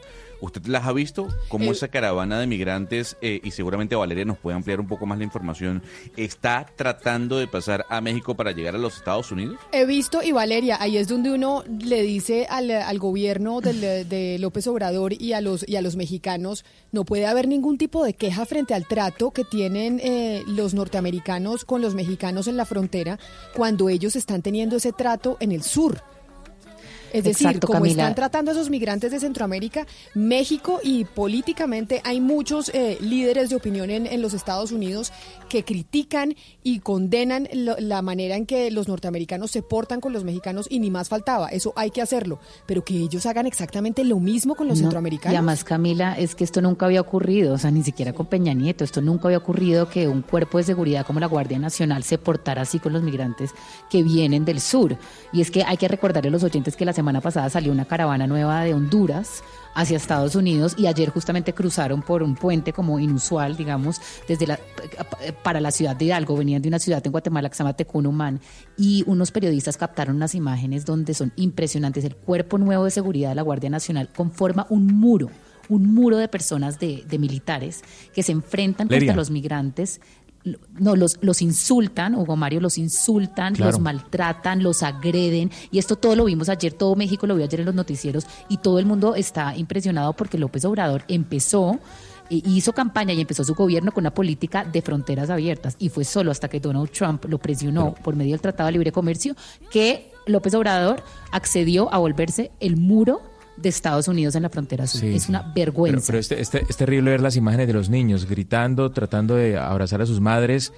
La forma como la guardia le arrebata a estas señoras los, los bebés, incluso en, en cochecitos que llegan a este, a este punto de la frontera. Es, un drama realmente lo que están viviendo estos migrantes. No, es una es de una miseria humana el, el trato por parte de, de las autoridades mexicanas a estos migrantes que de verdad uno dice, óigame, México que ha sido un país estandarte en muchas cosas y que además ha condenado el continente entero ha condenado el trato de Donald Trump hacia los mexicanos en Estados Unidos. Los latinoamericanos se solidarizaron durante toda la campaña con México por cuenta de cómo los trataba Donald Trump, la construcción del muro, etcétera, etcétera, para que ellos vayan a hacer eso con Centroamérica. Es que no tiene ninguna sus hermanos. sus Es hermanos. que, es que sus hermanos. Es que justo ayer un titular ahorita en, los notici- en, en- el periódico es un migrante diciendo cómo nos pueden tratar las personas que supuestamente son nuestros hermanos. Nos están tratando como animales. ¿Qué trato es esto? Increíble que el gobierno de Andrés Manuel López Obrador, que se eligió con una bandera de fronteras abiertas, esté haciendo esto. ¿Y Están cumpliendo todos los derechos humanos en la frontera. ¿Qué ha dicho el, eh, el presidente López Obrador o qué ha dicho su gobierno? No dice nada, Camila. Él sale y como él manipula las, las conferencias de prensa que da todas las mañanas, él no nada y habla del avión que va a rifar y habla del gas, el- de la salud, que está haciendo también un revuelto en el tema de la salud y ya ha hecho un revuelto en el tema de, digamos, también de la rama judicial, en donde Claro, una cosa es hay el populismo. muchos humos y muchas eficacias de que se está volviendo un No, líder autoritario. además, además eh, eh, Valeria, con una popularidad tan alta, porque es que López Obrador es una popularidad impresionante y todos estos abusos, dice uno, bueno, se van a traducir en, en la, en la pérdida de, de- de favorabilidad, de respaldo. Sí, pero Y pues resulta una cosa que- es el que- populismo en la oposición y otra cosa es el populismo en el gobierno. Ambos son populismos, pero claro, es muy distinto. Y ahí, si aquí ahorita tiene que irse lanza en ristra contra el proceso migratorio que a mi juicio es irreversible en cualquier parte del mundo, lo que hace repensar, entre otras cosas, el elemento esencial del Estado, cuál es el territorio, y ese cuentico an- anacronísimo de la interinidad territorial y los límites sagrados del territorio, pues aquí está un señor que piensa, ah, digamos, no sé, sentado en el siglo XIX, pensando todavía en la importancia Pero de sus fronteras. Lo que sí es que debería haber un pronunciamiento de los países latinoamericanos, así como hubo pronunciamientos de los países latinoamericanos y los líderes de opinión, los escritores, etcétera, etcétera, cuando estaba Donald Trump desde los Estados Unidos haciendo Pero, este maltrato en la frontera contra los mexicanos, ahora exactamente lo mismo, pero los mexicanos con los, eh, con los guatemaltecos. Pero por supuesto, lo que pasa es que tiendo yo a pensar, y no quiero entrar en mayores debates y polémicas, pero como el señor es elegido con unas políticas socialdemócratas o quizás más socialistas, pues es un intocable. ¿Por qué? Porque eso sí pueden hacer lo que se les dé la gana, incluso maltratar a sus hermanos en el sur. Eso no puede ser. Es, es un horror, son un horror efectivamente las imágenes, eh, Gonzalo, de lo que está pasando en la frontera mexicana, en el sur, en eh, Centroamérica. Pero Gonzalo, cambiando a otro tema radicalmente opuesto, ¿cuándo es que son eh, los premios Oscar? Ya se nos vienen los premios Oscar, estamos a nada. Sí, estamos en nada. El 9 de febrero es el premio Oscar, el día domingo o este domingo son los premios Grammy, eh, pero estamos a nada de- del Oscar. Eh, Ahí esperando a ver si quién gana mejor película o si Joker se lleva la mayor cantidad de estatuillas eh, en medio o siendo en este caso la película más nominada. Y muchas veces en las películas, las series narran estos dramas, por ejemplo, como lo que se está viviendo en, eh, en Centroamérica. Yo creo que el arte muchas veces refleja las realidades sociales más crudas y más difíciles que se viven en nuestro, pal- en nuestro planeta. ¿Tiene alguna serie para recomendarnos en, eh, para este fin de semana usted? Sí, mm, vi un tráiler que me llamó mucho la atención. Usted sabe que eh, es- cada día Netflix nos muestra series o películas que van a entrar dentro de, su- de- de su plataforma. Y el tráiler de esta serie que le voy a recomendar suena así.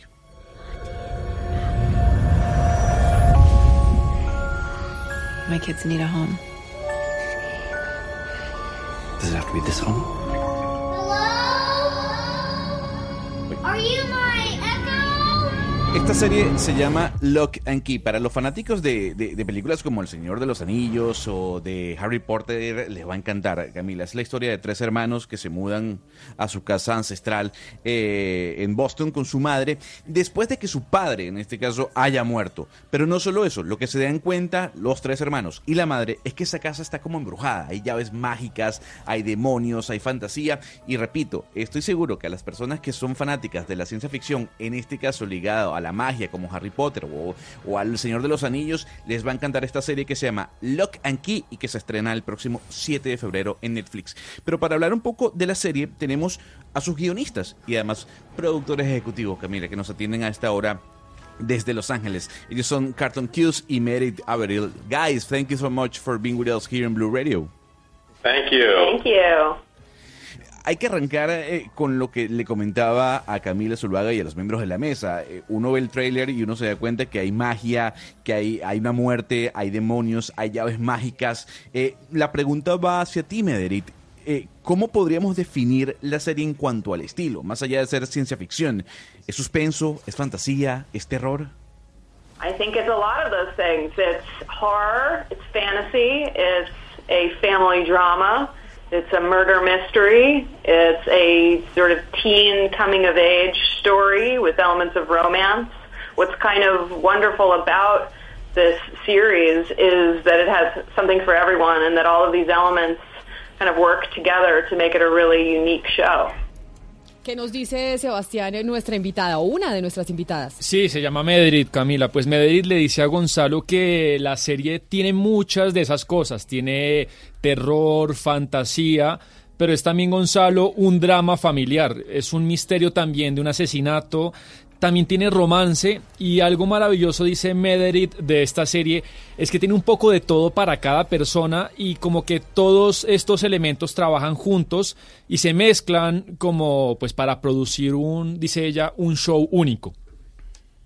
Y quisiera preguntarle, cuando uno hace, por ejemplo, una adaptación de un cómic o de un eh, libro o una serie, mejor dicho, cuando uno hace la adaptación de un texto para una película, para una serie, ¿cuál es el elemento primordial que se tiene que tener en cuenta para pues complacer a los fanáticos o atrapar nuevos adeptos saliéndose un poco de la historia original? Porque eso es muy difícil porque siempre estará el crítico del libro que dice, no, eso no es como, como estaba en el texto.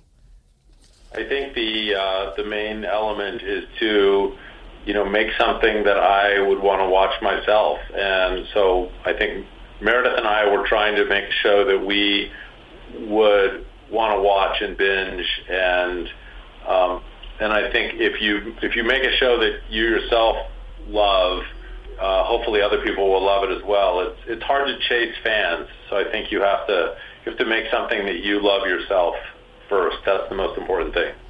Eh, Camila, pues Carlton, nuestro segundo invitado, le dice que el elemento más importante, pues usted tiene que, si usted va a hacer una serie, Camila, tiene que hacer primero algo que usted mismo la quisiera ver. Dice que junto a Mederit eh, han tratado de asegurarse de que ellos mismos quisieran ver la serie. Dice, si uno se asegura que a uno le encanta el producto, lo más probable es que a otras personas también les guste el producto.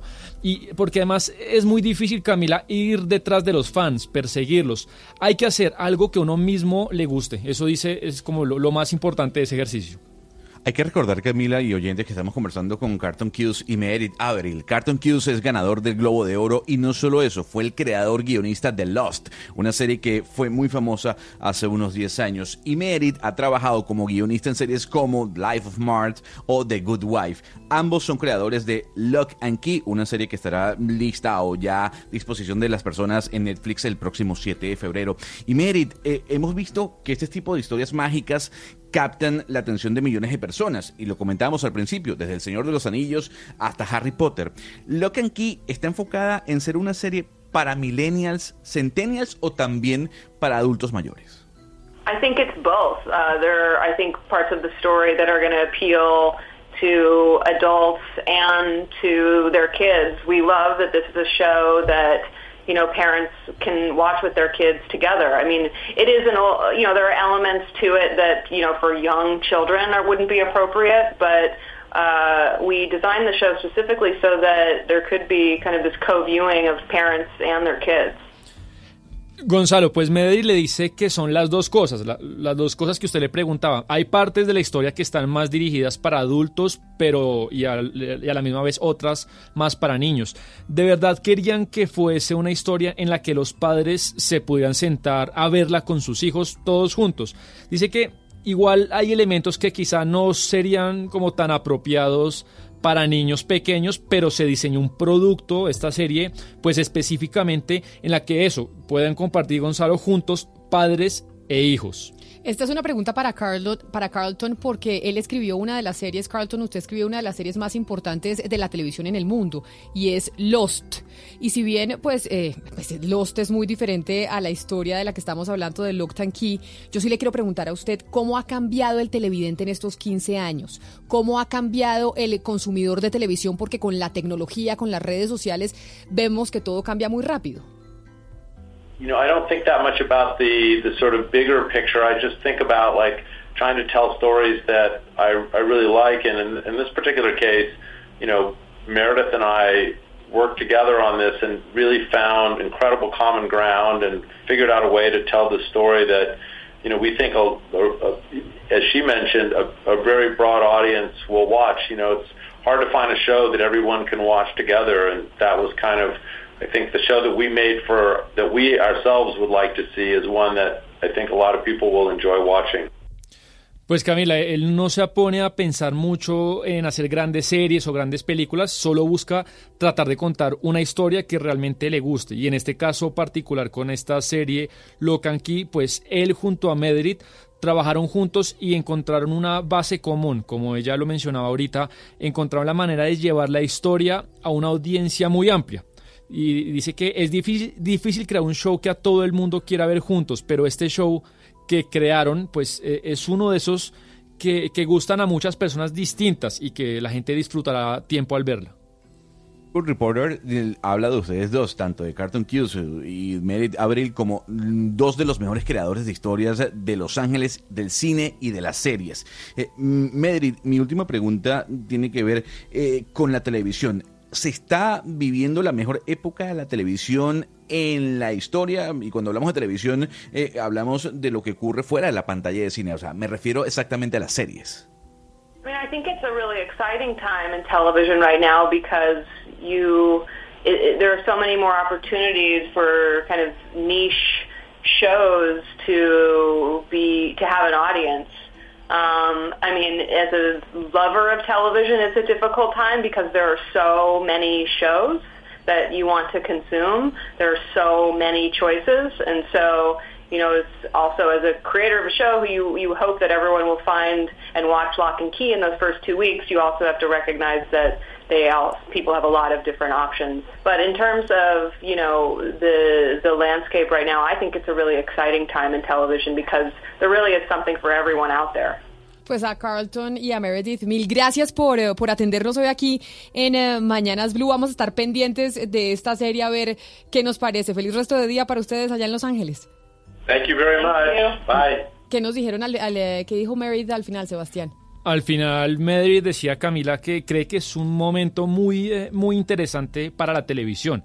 Hay muchas más oportunidades para hacer shows para cada audiencia. Dice, es un momento ideal para el amante de la televisión, a alguien que hoy en día le gusta mucho la televisión por toda la oferta que hay para consumir. Dice, hay una cantidad de opciones distintas y pues como creadora de la serie espera que todo el mundo pues vaya pronto en estas semanas a ver Lock and Key.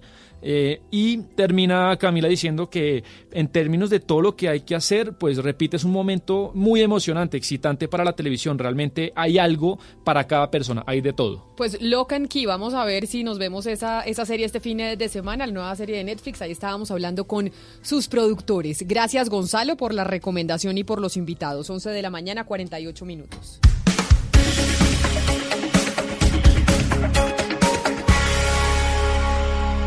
Cometido el error de pensar que poco a poco yo te iba a olvidar. He cometido el error sin saber que el amor que te tengo por siempre va a estar. He cometido el error y juré que ya no te iba a llamar nunca más. Qué tonto he sido al decir que te olvido si aún no te has ido y de aquí no te irás. Con esas ganas de besarte cada día, te fuiste lejos,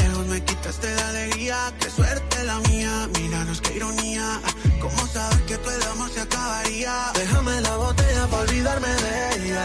Todas esas noches de su cara bella. Estamos de viernes, de viernes de estrenos. ¿Y este estreno de quién es? Le presento a Cali el Dandy directamente desde Colombia, desde el país, eh, pero mm, apoyados eh, mm, en Reik, que es Eso le iba a decir porque que- me suena a Sí. Rey, que decía, eso no me suena a Cali el Dandy. Bueno, ahí está Cali en Dandy junto con Rake o viceversa, como usted lo quiera colocar, y esto se llama Borracho de Amor. Y hablando de Hollywood, yo no sé si usted vio la entrevista que le hicieron a Brad Pitt, eh, Camila Zuluaga, el día de ayer en el Festival de Cine de Santa Bárbara. Y lo interesante de esa entrevista es que Brad Pitt confirma dos cosas. Una, que su carrera inició en un McDonald's eh, porque a través de- un periódico que estaba en un McDonald's camino a Los Ángeles, él pudo ver que había unas audiciones a las cual, eh, en este caso, a la cual él asistió y quedó y obtuvo su primer papel. Fue un McDonald's en una carretera en los Estados Unidos que lo llevó directamente a Hollywood. Eso por un lado. Y por otra parte, que a él le ofrecieron ser Neo en Matrix y él rechazó la película y al final Neo se convirtió en Kenny Reeves o viceversa. Pero, pues, y yo creo que se arrepintió toda su vida por no aceptar ese papel de Neo en Matrix, porque Matrix fue precisamente, pues es un clásico del cine y se convirtió en, en, eh, y además de múltiples análisis, porque además eh, Matrix tenía toda la, mm, toda la filosofía de Aristóteles detrás, o sea, se convirtió, uno en clase de filosofía en el colegio le ponían a analizar Matrix y no haber aceptado ese papel.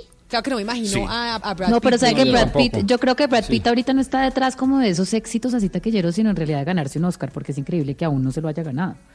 Al final eso es lo que él quiere porque pues ya eh, ac- actores de ese prestigio, pues digamos que Claro. necesitan un Oscar. Angelina No, pues Jolie sí. tenía un Oscar y estaba con ella. Pero, ¿y Pero Leonardo él estaba DiCaprio ya se ganó un. Oscar o todavía no? Sí, sí, por Reverend. Sí, claro, Ah, o sea, sí, Leonardo sí. DiCaprio ya. Y este. No, es Bradley que él es el único. También. ¿Se ganó También, un Oscar o no? Sí. Exacto. Matt Damon de, por director se ganó Sí. también un Oscar. O sea, todos los de esa camada, digámoslo así, se han ganado Oscar y él no. Tiene razón, Valeria. Y es que también, Camila, él está como viviendo un, un despertar, otra vez un renacer, porque él mismo ha dicho en varias entrevistas que él sufrió de alcoholismo por muchos años y que todos los días de su vida, desde que tiene memoria, se tomaba un trago. Y en una época fumaba mucha marihuana, dejó la marihuana y tuvo una época de mucho trago hasta que le pasó el incidente con el hijo, que fue lo que le causó el divorcio con Angelina. Es Mire. que yo me sé toda la vida de Brad Pitt y Angelina. Pregunta. Yo le, hoy que estamos Y yo de, le respondo. hoy que estamos de, de- arrancamos con chismes de la, de la farándula y de Hollywood. Una vez leí en una revista que una actriz, no me acuerdo cuál, decía que Brad Pitt tenía mal aliento, ¿no, Valeria? ¿Usted que se sabe toda la historia de Brad Pitt? Ay, no, yo no he visto eso y no quiero, leí, no, no quiero. Yo leí, decía Y que no era, quiere un, pensar, que era un, que era No, un no, no. suplicio tener que hacer una escena de besos con Brad Pitt porque tenía un aliento terrible. Mm. Y no hay, o sea, El puede único ser momento- Brad Pitt y mal aliento es que descartado. En el único Pero momento que yo me desilusioné de Brad Pitt la- era cuando era cuando cuando hubo como todas estas denuncias contra Harvey Weinstein eh, por eh, decía que Gwyneth Paltrow dijo que ella le comentó a Brad Pitt que era su novio en ese momento que Harvey Weinstein la había acosado y que él no hizo nada y se quedó callado. Eso fue una de las cosas que a mí me desilusionó de Brad Pitt, pero después eh, se quitó la, la camisa en esta última película y se me quitó. No, y, se- y ya se le olvidó, se le olvidó que no hubiera que no hubiera tenido el tema feminista. ahí. mentira, mentira, eso estoy viernes. Bueno, lo del mal aliento la puede desilusionar. No, lo poco. de que mal aliento puede ser Ricky Martin, Brad Pitt, eh, Ay, pero quién sabe qué día lo cogió, de pronto no sé, había tomado mucho café, yo qué voy a saber. Sí, bueno, pero no sé. Eso lo leí yo en una de las revistas del corazón Sí, que también no inventan tamal, una, también inventan una cantidad de cosas. Oiga, Eduardo estaba viendo un video. La gente, a veces eh, nosotros los ciudadanos también somos muy mal comportados. Estaba viendo un señor en un carro dando reversa, llevándose por delante la moto de un policía. Sí, pues imagínese que Camilo Cruz nos tiene todos los detalles, pero básicamente esta persona estaba como en maniobras peligrosas, de eso que empieza a manejar como loquito en la calle, y lo paró la policía, le dijo, venga señor, y le parquearon una moto detrás, y el señor como no se quiso dejar parar, entonces echó reversa, se llevó por delante la motocicleta, y cuando se quiso fugar, pues ahí ocurrió lo inesperado, ¿no? mi Yo Camilo, siempre me pregunto, Eduardo y Camilo, es qué es lo que, o sea, tiene que tener muchas agallas o yo no sé, una persona que hace eso y se va en contra de la O policía. está, o está borracho. O está, o está drogado, exacto. Una, una de dos, Camilo, ¿qué fue lo que pasó? Yo vi el video y es una cosa de no creer. Exactamente, Camila Eduardo. Mire, lo que dicen las autoridades es que este conductor transitaba por la autopista sur en sentido norte-sur. Estaba realizando maniobras peligrosas y los otros conductores se percataron del riesgo en la vía. Decidieron llamar a la policía. Digamos que le advirtieron a una patrulla de tránsito que estaba pasando. En ese momento detienen a la persona. Cuando le van a pedir los documentos, sube el vidrio de acuerdo a lo que nos manifiestan el relato que entregaron los patrulleros de la policía. Y es allí cuando se presenta todo esto que quedó registrado en el video y que ustedes ya pueden consultar en nuestra página web. Dice las autoridades que en este momento esta persona está capturada, se encuentra en la URI de Kennedy porque además gracias a la labor o a la maniobra del conductor de una grúa se pudo evitar que esta persona se fugara. En el video se puede apreciar cuando el conductor intenta esquivar la grúa, el conductor de la grúa da un poco de reversa y allí queda totalmente trancado el vehículo y no se puede fugar.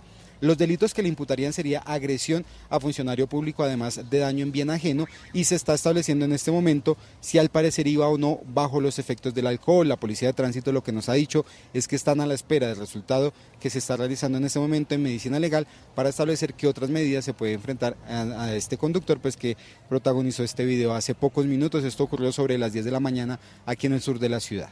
Oiga, pero de verdad recomendado que vean ese video. Que, pero además es un, es que uno además dice que están pensando. no, no, pero es que ni siquiera película de acción, parece es una comedia.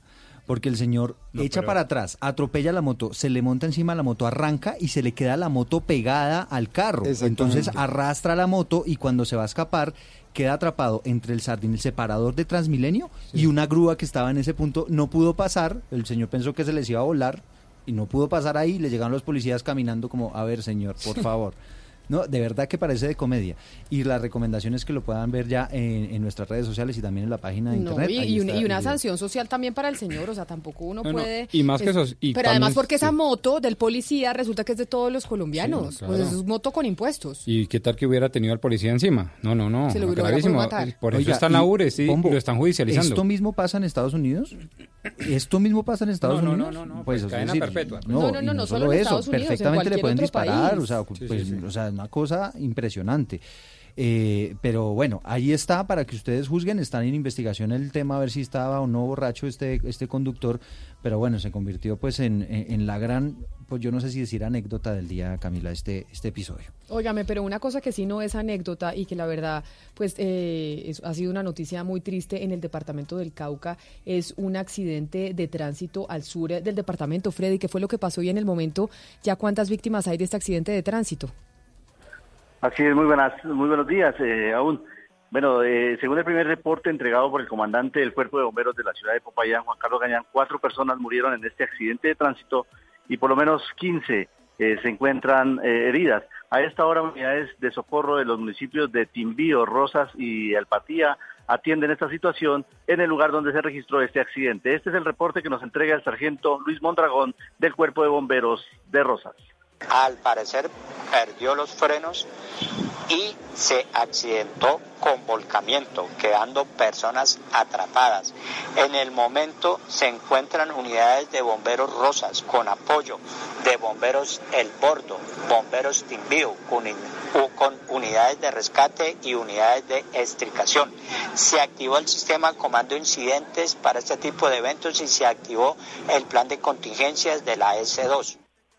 Precisamente al hospital de Rosas están siendo trasladados los heridos de este accidente de tránsito. Los que necesitan gravedad serán trasladados hasta centros asistenciales en la capital del departamento del Cauca. Estaremos muy pendientes a esta noticia en desarrollo. Claro que sí, Freddy. Nosotros estaremos aquí también al tanto desde Bogotá de lo que está pasando en el Cauca con ese accidente de esa chiva. Son las 11 de la mañana, 58 minutos. Pongamos un poco de música porque cuando uno va al banco a hacer fila, Gonzalo, y a esperar, yo últimamente he ido al banco a sacar plata y me demoro una cantidad. Ponga música de banco. Gonzalo. Ponga música. No, los bancos no ponen música, pero uno se lo pone en, eh, uno se pone los audífonos y cuando yo, cuando me pongo los audífonos muchas veces llega el vigilante y me dice, ay, qué pena señorita, ¿será que puede mm, guardar el celular? Y yo digo, pero ¿por qué me están diciendo que guarde el celular? ¿Acaso no habían dicho ya desde la superintendencia eh, financiera, que es la que regula el tema de los bancos, que pues ya podíamos utilizar los celulares eh, tranquilitos? Pues no, imagínese. No eh, teníamos ningún problema, pero ¿le parece si le pongo música? Ah, bueno, para, sí, sí, para, para ambientar. esta, ¿Ponemos la misma, Gonzalo, o tiene una nueva? No, le puedo traer una nueva y es el regreso de Talía, Camila. Talía junto a los hijos de Ricardo Montaner, Mau y Ricky también se metió al urbano, esto se llama Ya tú me conoces. No, Talía hace rato al urbano se metió. Es que no me acuerdo si se descargó, si se perdió o qué sé yo. De jueves a domingo siempre llego tarde, a veces los lunes y a veces los martes. Yo pedí la cuenta pero se tardó, o no llegó, o qué sé yo. Sí, sí. No me digas lo que yo ya sé, Antes de irnos con los bancos, hoy que estamos de tanto chisme hollywoodense y de tanta, tanto cuento de revista del corazón, a usted es que a mí Italia me parece muy bonita. Pues claro. Es una de los de los corazones de los mexicanos, ¿no? En México adoran a Talía como su niña, como su niña consentida, ¿o no, Valeria? Acá Talía es de las pues de las mujeres más importantes de, de, México. Es que ella protagonizó todas las novelas de oro de la época de oro de Televisa. Pero acá. a mí, yo tengo que decir una cosa, a mí me cayó tan gorda cuando ella se casó con Tommy Motola, ¿no? Que Sí, era claro, el novio de- de, Sí. de Mariah Carey. Sí. Y ella, y yo siento que Talía siempre quiso ser Mariah Carey y nunca pudo. Entonces ella trató, y me acuerdo que en alguna entrevista le preguntaron a Mariah Carey sobre Talía y que ahora era la, pues, la nueva esposa de, de su, de su Ex exnovio, exacto, de Tommy Motola, y pues Tali- eh, Mariah Carey dijo, no, yo no tengo ni idea qué canta, sé que hace como telenovelas latinas, pero no más.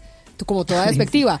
Pero a Sí, mí sí me parece que Talía realmente nunca logró musicalmente, que creo que ella siempre quiso, eh, Y no llegar a los Talía niveles aquí- de Mariah sí, no, Italia, nada, Italia aquí es recordada nada, y es importante por por las telenovelas que hizo. Eh, no Por eso, a música. ella se le recuerda como María la del Barrio Eh, y Marimar, María del Barrio. pero hasta ahí. O sea, ¿Se como cómo se cantante llamaba? es un desastre. ¿Cómo se llamaba el perrito? Tampoco. El perrito de, de Marimar tenía un perrito. Marimar Ah, tenía, no sé. claro, tenía un perrito que era famosísimo, era parte de la novela y el perrito hablaba en la novela, ¿cómo así? No, es que no la vi, yo vi quinceañera. No, no, pero es que Quinceañera era con Adela Noriega Sí, Adela y Noriega, Talía. por eso. Después vine- vinieron las tres Marías, ¿no? Que era María la del barrio, Marimar, No, ¿y pues cuál era la yo otra, creo que Gonzalo? quinceañera no volvió No, yo nada más vi Marimar y María la del Barrio. No me acuerdo de más nada dentro de la carrera de Talía. Mm, Acá No me sé qué dice hizo María Mercedes. María Mercedes era la otra, es que ella hizo tres Marías. Pero usted sí estudiaba, Camila. ¿o yo veía todo.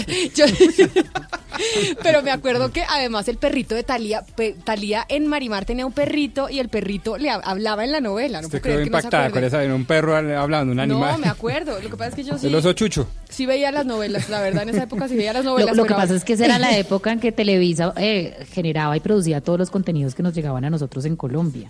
Que Carrusel de Niños, que María la del Barrio, nosotros Carrusel, recibíamos todo el contenido producido, producido acá en México. Y esa era la época de oro de Televisa, que ya hoy en día, pues digamos que el estado actual de Televisa, pues es, Valeria, es- es pero esas novelas no eran como del mediodía o de la tarde, esas eran novelas que uno se veía al mediodía o en la tarde cuando llegaba del colegio, ¿no? De verdad.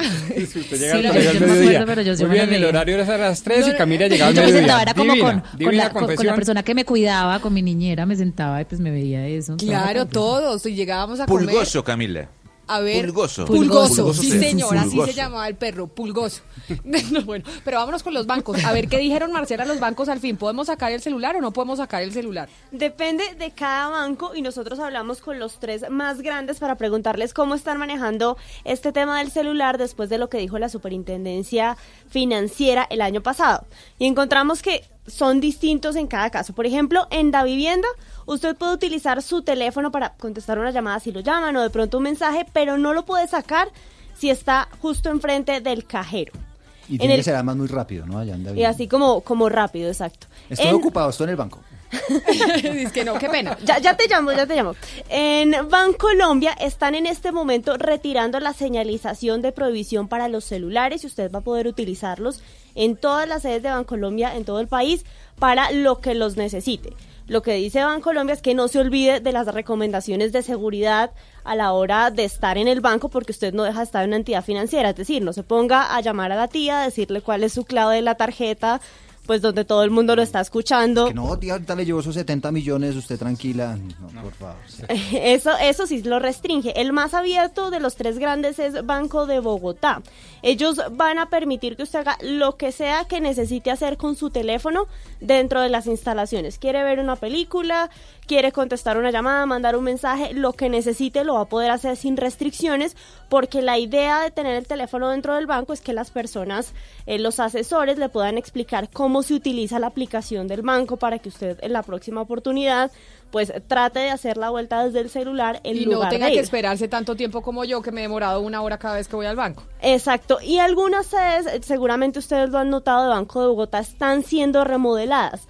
La diferencia con las nuevas sedes es que en esas que ahora tienen eh, sofás y son distintas, se va a dar además Wi-Fi gratis para los clientes mientras esperan. Pues ahí está entonces los bancos más importantes, la normatividad, usted ya sabe si puede o no puede sacar el celular. ¿O yo, doctor Pombo? Y conclusión, dependiendo del banco. Dependiendo del banco. 12 del día, 4 minutos.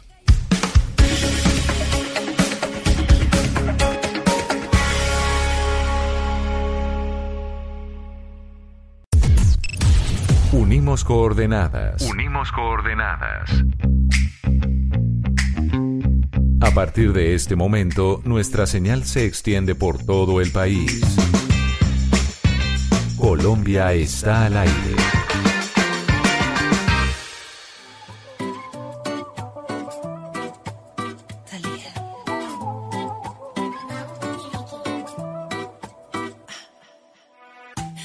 Que me dijiste que tú me llamaste.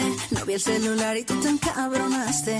Es que no me acuerdo. 12 si del día, descargó. 5 minutos. Empezamos una hora más de Mañanas Blue cuando Colombia está al aire. Estamos de viernes de estrenos musicales, pero además con invitados muy especiales aquí en cabina en eh, Blue Radio en eh, Bogotá, porque vamos a hablar de un tema que nos tiene conectados a todos y son eh, las redes sociales y la información que recibimos a través de redes sociales. Yo le pregunto, por ejemplo, a ver, Hugo Mario, ¿usted se informa? Yo sé que, yo sé que si le pregunto a los periodistas van a decir, no, yo me informo a través de los medios tradicionales, pero usted recibe noticias también a través de redes sociales y se informa a través de redes sociales.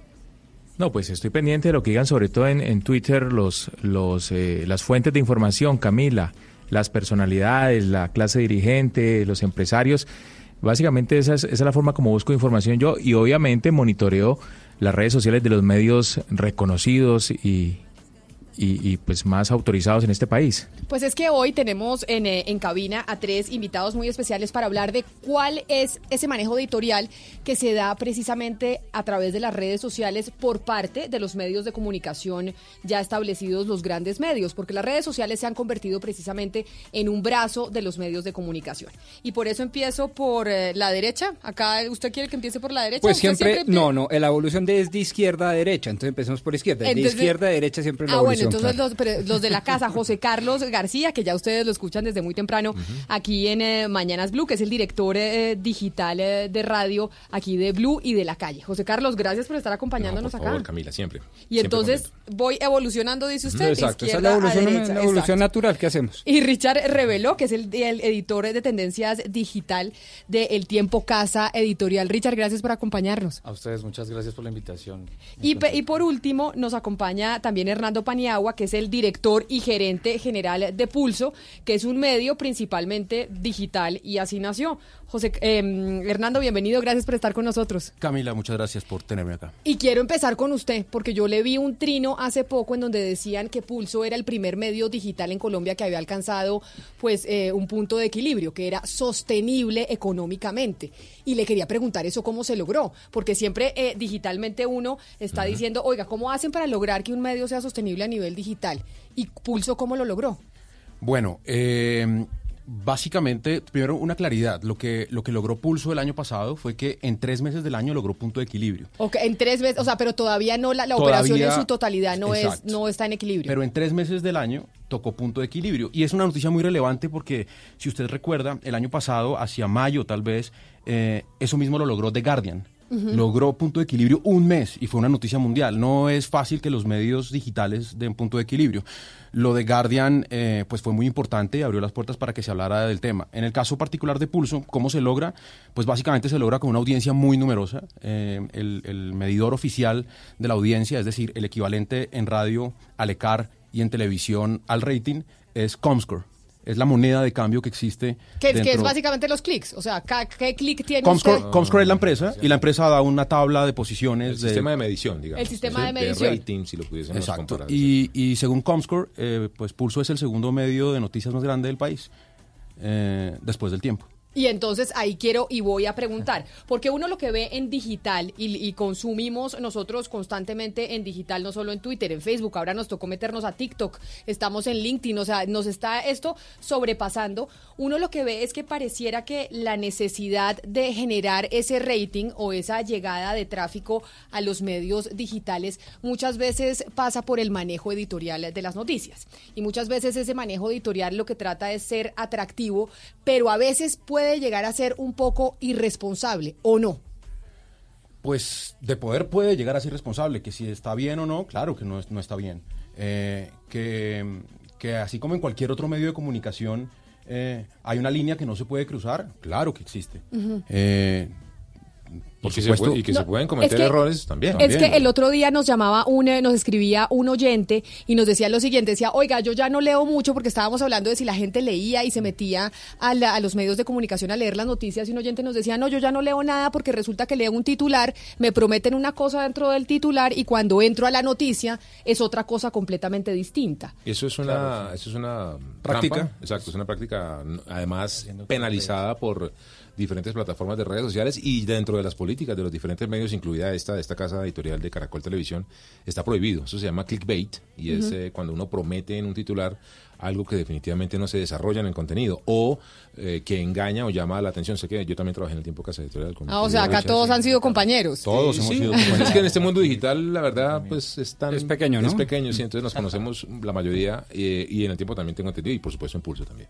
Bueno, y otra de las cosas que a mí también me ha llamado la atención y ya le voy a abrir el micrófono a mis compañeros que están en eh, las distintas mesas de trabajo a nivel nacional y es yo ve- y se los digo como mujer porque además siempre que invito a un eh, a, gente aquí a la mesa de trabajo digo este es un programa que tiene una clara línea editorial. Tenemos una.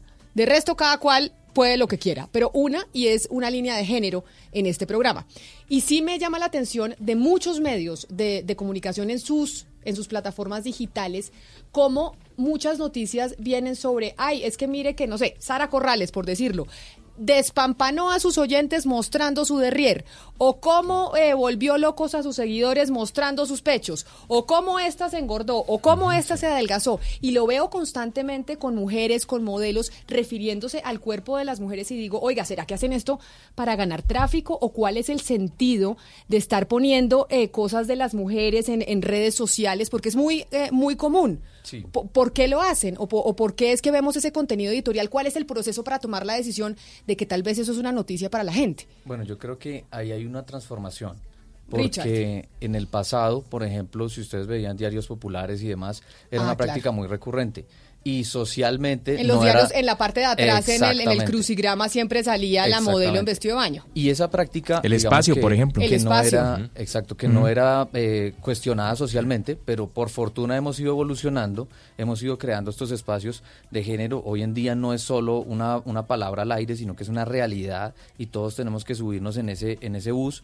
eh, pero digitalmente digamos que esa transformación se ha dado poco a poco. Eh, en las redes sociales ustedes saben que, que, no es un secreto, por ejemplo, Instagram, todo el, el, poder de los influenciadores, del manejo de su imagen y demás, y es una salida muy efectiva eh, muy rápida, muy fácil, por decirlo así, llevar esas imágenes a, los, a las pero web eso, de los sitios. Pero eso genera clics, o sea, es decir, esa, cuando usted dice es una salida rápida, es efectiva, es porque genera tráfico Por hacia su- las páginas. Por supuesto, por supuesto. Eso es una realidad, creo que siendo sinceros, eso es una realidad. Lo que pasa es que como, como lo estamos hablando, creo que no solo hablo a nombre del tiempo, sino de todos los medios de, de la industria colombiana, estamos girando hacia esa transformación de ir evolucionando en, ese, en esos temas y en el manejo que se les da.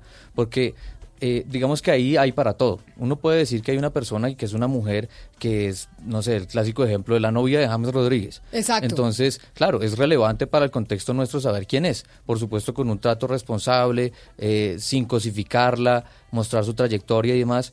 Pero el mal manejo es, por supuesto, ya hablar de cosas que no tienen nada que ver con nuestro contexto. Por ejemplo, que hay una modelo italiana que quiere conocer a James Rodríguez y entonces aparecen sus fotos de Instagram y demás, pero ni conoce a James, ni, ni lo va a conocer tal vez. Entonces ahí es donde entramos en otras lógicas. Pero ahí entonces, entonces, Hernando, hay una responsabilidad de parte de las audiencias, hay una responsabilidad de parte también del lector, del televidente, del oyente, etcétera, etcétera, que ese es el contenido que busca. Mi- Si ustedes dicen, esa es la salida fácil, esa es la manera en que yo genero co- eh, tráfico hacia mi página, que al final es lo que todo el mundo busca, pues el rating, es una responsabilidad también del, del que hace clic. Mire, déjeme partir de, partir de, una, eh, de una certeza. En, en el mundo digital absolutamente todo se puede medir. ¿Sí?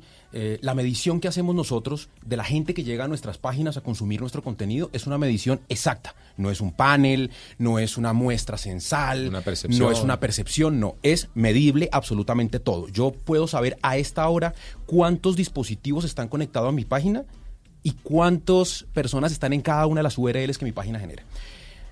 Parto de esa base para decirle que las decisiones que se toman en el mundo editorial digital nacen de esa data. No, y por eso, y, y- y le digo, y le digo eh, que estamos aprendiendo de cómo se toman esas decisiones editoriales digitales, porque muchas veces aquí con digital, con José Carlos, peleamos porque las decisiones editoriales en radio, en antena, pues muchas veces difieren de las deci- decisiones editoriales eh, digitales. Sí. Porque José Carlos nos dice, ustedes piensan distinto editorialmente, porque tal vez lo que funciona editori- editorialmente en radio no funciona editorialmente en digital. Pero además por una frase que a mí me encanta.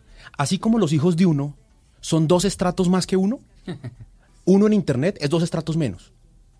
o sea, sí. en su consumo, porque usted tiene la privacidad de su pantalla. Entonces usted consume en la privacidad de su pantalla lo que no se atreve a decir que consume.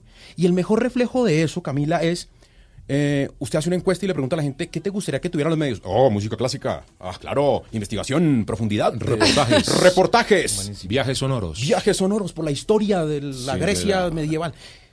Y cuando usted publica eso no tiene tráfico y no tiene clics porque la gente no consume eso. Pero, gente- pero usted me acaba de decir que el Guardian en, eh, en el Reino Unido logró, fue uno de los medios que logró punto de equilibrio y el Guardian no publica esas cosas. y nosotros no somos Inglaterra. y, y- y el Guardian no publi- publica noticias Claro serias no. y logró punto de equilibrio a, a punta de, De co- contenido de- profundo. Perdóneme. Y lo mismo el New York Times, por Perdóneme, ejemplo. perdóneme. A punto, a punto de suscripciones.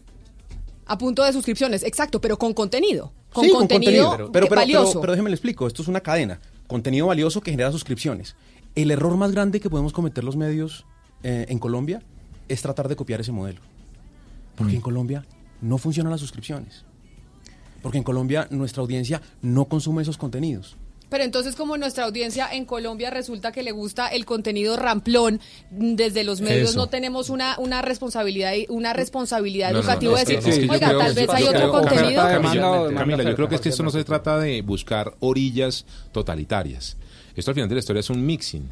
Y así ha sido los medios de comunicación siempre. Los medios de comunicación, cuando ustedes piensan, nuestros oyentes, cuando veían noticias o ven noticias en la televisión, pues hay, hay un mix de información. Hay noticias, por supuesto, hay un tema central, investigado, con muchas fuentes, muchas ópticas, pero pues también hay una fiesta, una modelo, hay un partido, hay una señora en vestido de baño. Yo creo que esto no se trata de, del mixing total, porque tanto en Pulso como el Tiempo, como, como en cualquiera de los portales de radio, de esta casa editorial en Caracol Televisión, pues tenemos de todo. Tenemos Claro. grandes investigaciones. Usted hace en su programa aquí en Mañanas Blue, cuando Colombia está al aire, eh, unos, unas tremendas investigaciones, unos debates muy importantes. Lo mismo pasa Populi, ofrece un contenido muy, muy chévere. eh, y eso le va bien. Pero pues la gente también quiere divertirse. Entonces yo creo que esto no se trata de buscar una orilla totalitaria de que tiene que ser contenido especial, espectacular, profundo y nunca jamás poner eh, que la novia de James alguna cosa. No, yo, yo creo que esto se trata Pero venga, precisamente de esa- José Carlos, de- resignificado de- precisamente. dis- disculpa. Sí, Hugo. Ah, Sí, perdón. porque yo creo que yo creo que precisamente ese es el, el cambio también que viene de las redacciones y no necesariamente Sí. es malo, porque creo que el peor problema para el periodismo precisamente en tiempos a veces de crisis de la verdad y demás es no tener el asesoría cerca. Creo que un problema grande que, que tiene el periodismo tradicional es que se ha alejado de las necesidades de los ciudadanos y los ciudadanos han dejado de verlo como algo relevante. Antes teníamos, para bien o para mal, la posibilidad de consumir uno o dos medios de comunicación que eran la verdad única. Hoy en día, gracias a las redes y demás, existen muchos canales para informarse, pero a su vez también existe ese, ese reto precisamente de conectarnos con la audiencia. Es decir, antes Sí. la gente por obligación se apropiaba de nuestros contenidos, siendo un periódico o siendo dos canales de televisión y nada más. Pero hoy en día el reto es mucho más grande y es cómo nos acercamos a ellos, por supuesto con ese mix y por supuesto con esa responsabilidad. Yo creo que viéndolo, eh, este debate de forma constructiva es precisamente un campo en construcción donde muchos medios de comunicación están lanzando sus versiones digitales y están aprendiendo ese camino de cómo hacer la tarea bien hecha, cómo hacerla responsablemente y sobre todo algo que, que es muy difícil es compararnos siempre con los medios estadounidenses, británicos, por ejemplo, Mm. y entender que no siguiendo necesariamente ese mismo modelo vamos a triunfar. Yo, yo me alejo un poco tal vez de la perspectiva de Hernando de hablar de, de las suscripciones digitales. Creo que muchos medios de comunicación lo están probando. En el, en el ambiente está para, para medios como El Tiempo eh, y se puede lograr, pero convertir ese modelo de negocio es un reto y hay que encontrar la fórmula Sí. y en eso se está. Sí, pero venga, venga, sí, eh, yo, yo sí les propongo que sincerémonos un poquito. Eh, ustedes, ustedes, ustedes creen que hoy, hoy eh, todo lo que es viral es noticia o, o hay contenidos que son virales que, que un medio como el que ustedes eh, eh, lideran puede, puede decir no, no, no, no lo publico porque es degradante o es violento, así sea muy viral, no voy con ese video, no, voy- no, no publico ese contenido. Sí, hay, hay cosas que nos abstenemos de publicar porque consideramos que cruzan la línea de lo que un medio como el que manejamos pues no debería ir. Y Pero, por ejemplo, denos un ejemplo, algo que ustedes en pulso hayan dicho, no, esto por más viral que sea, no lo publicamos y no y no vamos con eso por más de que sea tendencia y que sabemos que según las métricas Sí. exactas un video de nos daría mucho tráfico. Un video de un accidente donde hay mucha sangre, por ejemplo. ¿no? Esto se vuelve viral en las redes sociales, la gente lo comparte, la gente dice terrible, qué asco, pero lo ve, ¿sí? Y cuando son videos muy fuertes, pues decidimos pues pasar por encima y, y- y no, a- no mostrarlo. Ese es, un, ese es un buen ejemplo. Mire, yo hay algo que a mí me llama la atención y ya le, ya le doy la palabra a doctor Pombo y es que estamos hablando con tres directores del- del- de las eh, ramas digitales del tiempo, de pulso y de acá de, de Blue Radio de las, de las emisoras. Y que son cargos muy importantes porque al final definen el contenido en digital, que la gente hoy pues está consumiendo información a través de su teléfono celular, de su computador, la mayoría lo está haciendo a través de digital. Y ustedes tres son hombres.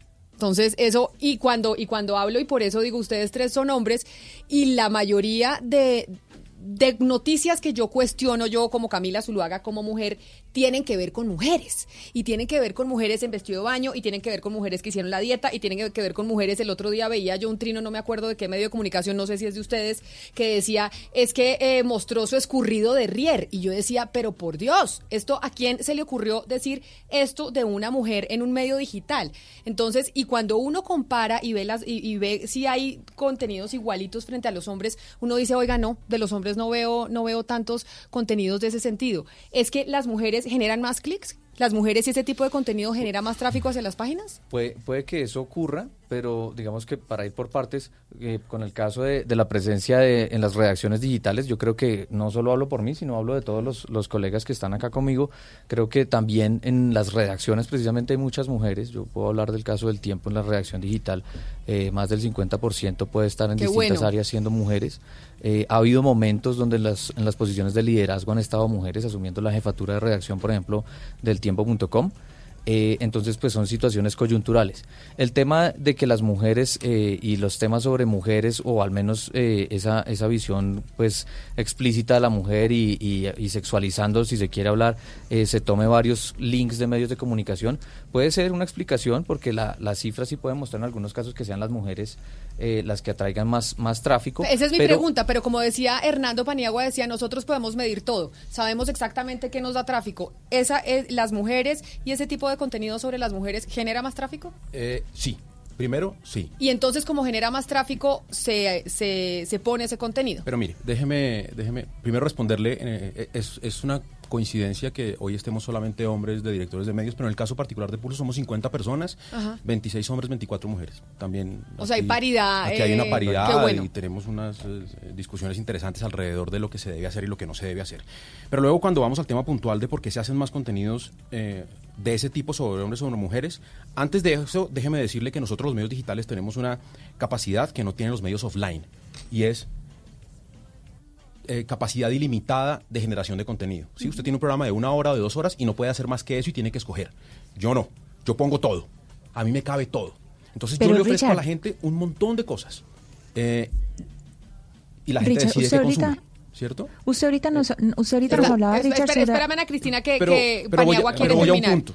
Voy a un punto que, que- que además espero que me lo, me, lo- me lo, Lo me lo reciban sin, eh, sin que nos vayamos a poner a pelear. Y es, No, que va, no vamos a pelear, estamos ¿Ah, tratando no? de entender el mundo de ustedes. es que estamos sí. tratando de entender el mundo de ustedes, que yo a veces soy muy crítica. Sí, pero- Porque digo, porque me llama la atención el tema de las mujeres Sí, pero quiero, quiero ir a ese punto que es, es bien polémico y es, claro, yo puedo publicar contenidos de hombres sin camisa Ajá. y contenidos de mujeres en vestido de baño, ¿cierto? Uno, evidentemente funcionan más en términos de tráfico Las los de mujeres en vestido de baño. Pero si yo llego y no quiero dar nombres, en el caso de las mujeres, de las cinco mujeres que más tráfico traen de esa clase de contenidos en mi, en, en- en mi plataforma, versus los dos hombres que más traen tráfico, que eso sí le voy a decir quiénes son, Ricky Martin y Maluma. ¿No hay dos más bonitos que esos dos? Hoy estábamos que- hablando de ¿sí? ellos, sí. A mí me gusta más Ricky Martin. A usted le gusta más Ricky Sí. Martin. Yo no le voy a decir cuál me gusta más a mí porque no puedo. Pero si usted revisa el Instagram de Ricky Martin, las últimas 100 fotos usted encuentra sin camisa 14. Y si usted revisa el Instagram de las que sí nos dan tráfico, usted mira las últimas 10 fotos y ojalá encontremos 14 con camisa. De las mujeres. O Sí. sea, usted dice también hay una responsabilidad de las mujeres. No, no es una responsabilidad. No, no es una responsabilidad. No, ellas, ellas, ellas hacen lo que quieran con sus, con sus redes. Es que hay detrás de eso una estrategia también para crecer en seguidores. ellas también, hay una estrategia a partir del cuerpo, perdón, doctor Pombo, ya acabo, Sí, sí. para crecer en seguidores. Y pues también nace de allá. No, no, no, no quisiera que le echáramos esta responsabilidad total a los medios. Nosotros respondemos. Hernando, pero digamos, Hernando, pero perdón, en ese sentido, ¿ustedes no le están apostando al menor esfuerzo? Es decir, es más fácil, entre comillas, empelotar, digamos, a una, a una de estas actrices que tiene un cuerpazo, sabiendo que eso le va a garantizar eh, cualquier cantidad de, de- tráfico. Eso es mucho más fácil que hacer el ejercicio de, de cualificar la información, porque de eso se trata realmente. Entonces, claro, la mona del espacio y, y lo- y comparado con lo que están haciendo hoy en día en redes sociales, algunos portales, no hay ninguna diferencia. Es decir, nos estamos igualando por lo bajo por cuenta de, de tanta información. Estamos, en el volviendo al reino de la pasado, futilidad. Oscar, que era como lo que nos, nos decía Richard. Estamos volviendo en redes sociales a los periódicos del pasado y ni tan del pasado, porque usted se va a España y ve los periódicos de fútbol y, al- y atrás siempre tiene la modelo en vestido de baño. Sí, lo que pasa Claro, es que es una Camila, y eso, y eso te garantiza a ti, no sé, 50 mil retweets, no sé, 100 mil, y eso es lo más fácil.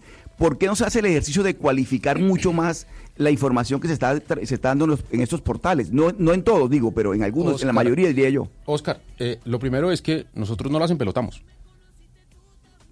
Ellas lo hacen, No, nosotros las registramos eso. escogen y pe- y, bueno, sí, pero digamos... Es una claridad la chiquita, pero, pero vale la pena para en aras de la discusión. No, no, pero perdóneme, ahora sí yo meto, estoy viendo, por ejemplo, y es un caso que ustedes trajeron, que Richard lo trajo, el de la novia de Jaime Rodríguez, yo no la Sí. conocía, y entonces, por ejemplo, uno ve la, el, el, el dossier de posibilidades y hay ciertas fotos más sugestivas, llamémoslo ahí, no en pelotas, pues por ni más faltaba, que otras.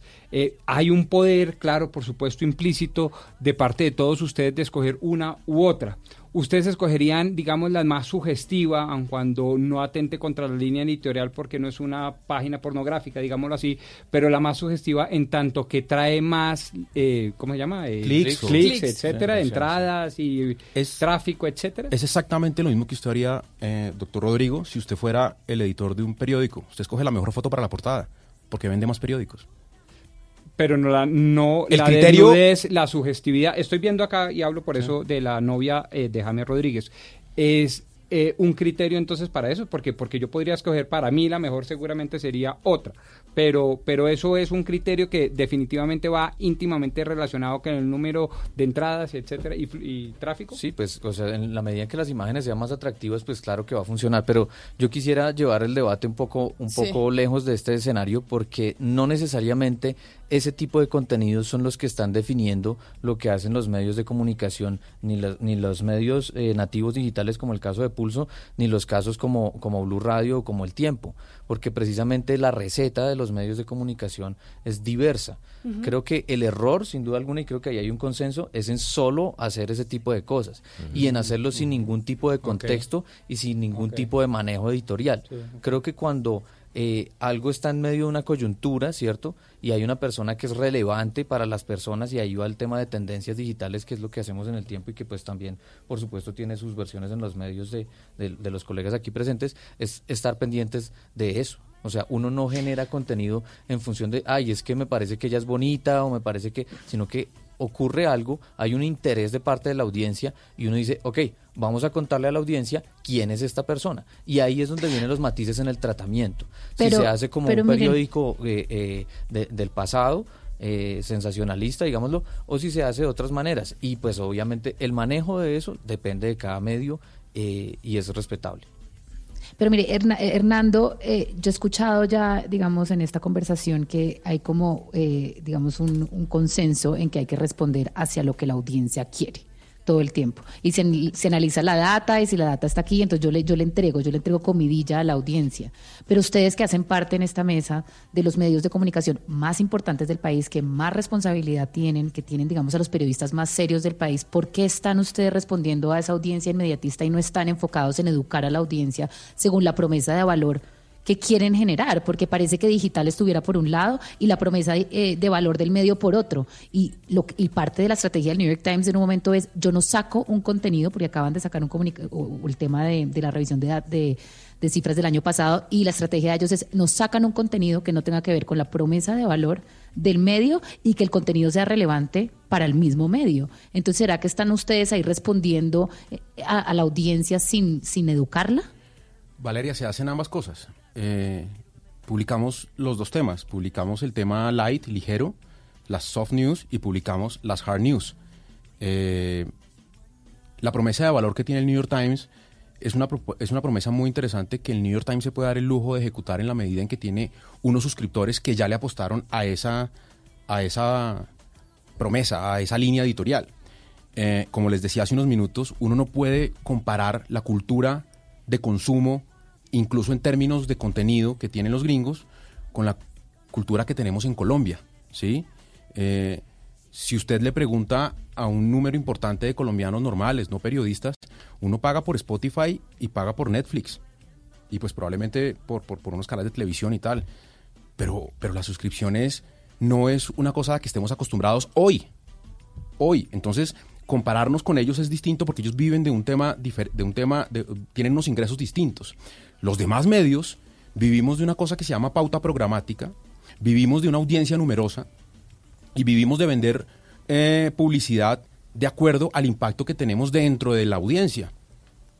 Pero eso, pero eso Pero, yo le quiero preguntar a, a José Carlos, ¿eso no es caer frente a la dictadura de las audiencias? Que muchas veces entonces estamos eh, generando el contenido y las audiencias muchas veces también son dictatoriales y son muy crueles y se cometen, y eso lo vemos en Twitter, que son gente común y corriente metida en esta red social, la más agresiva de todas, la más, de todas, la más tóxica, y resulta que en los medios digitales estamos cayendo en que frente a lo que la gente quiere, que por lo general en digital es así de tóxico, es lo que les estamos dando?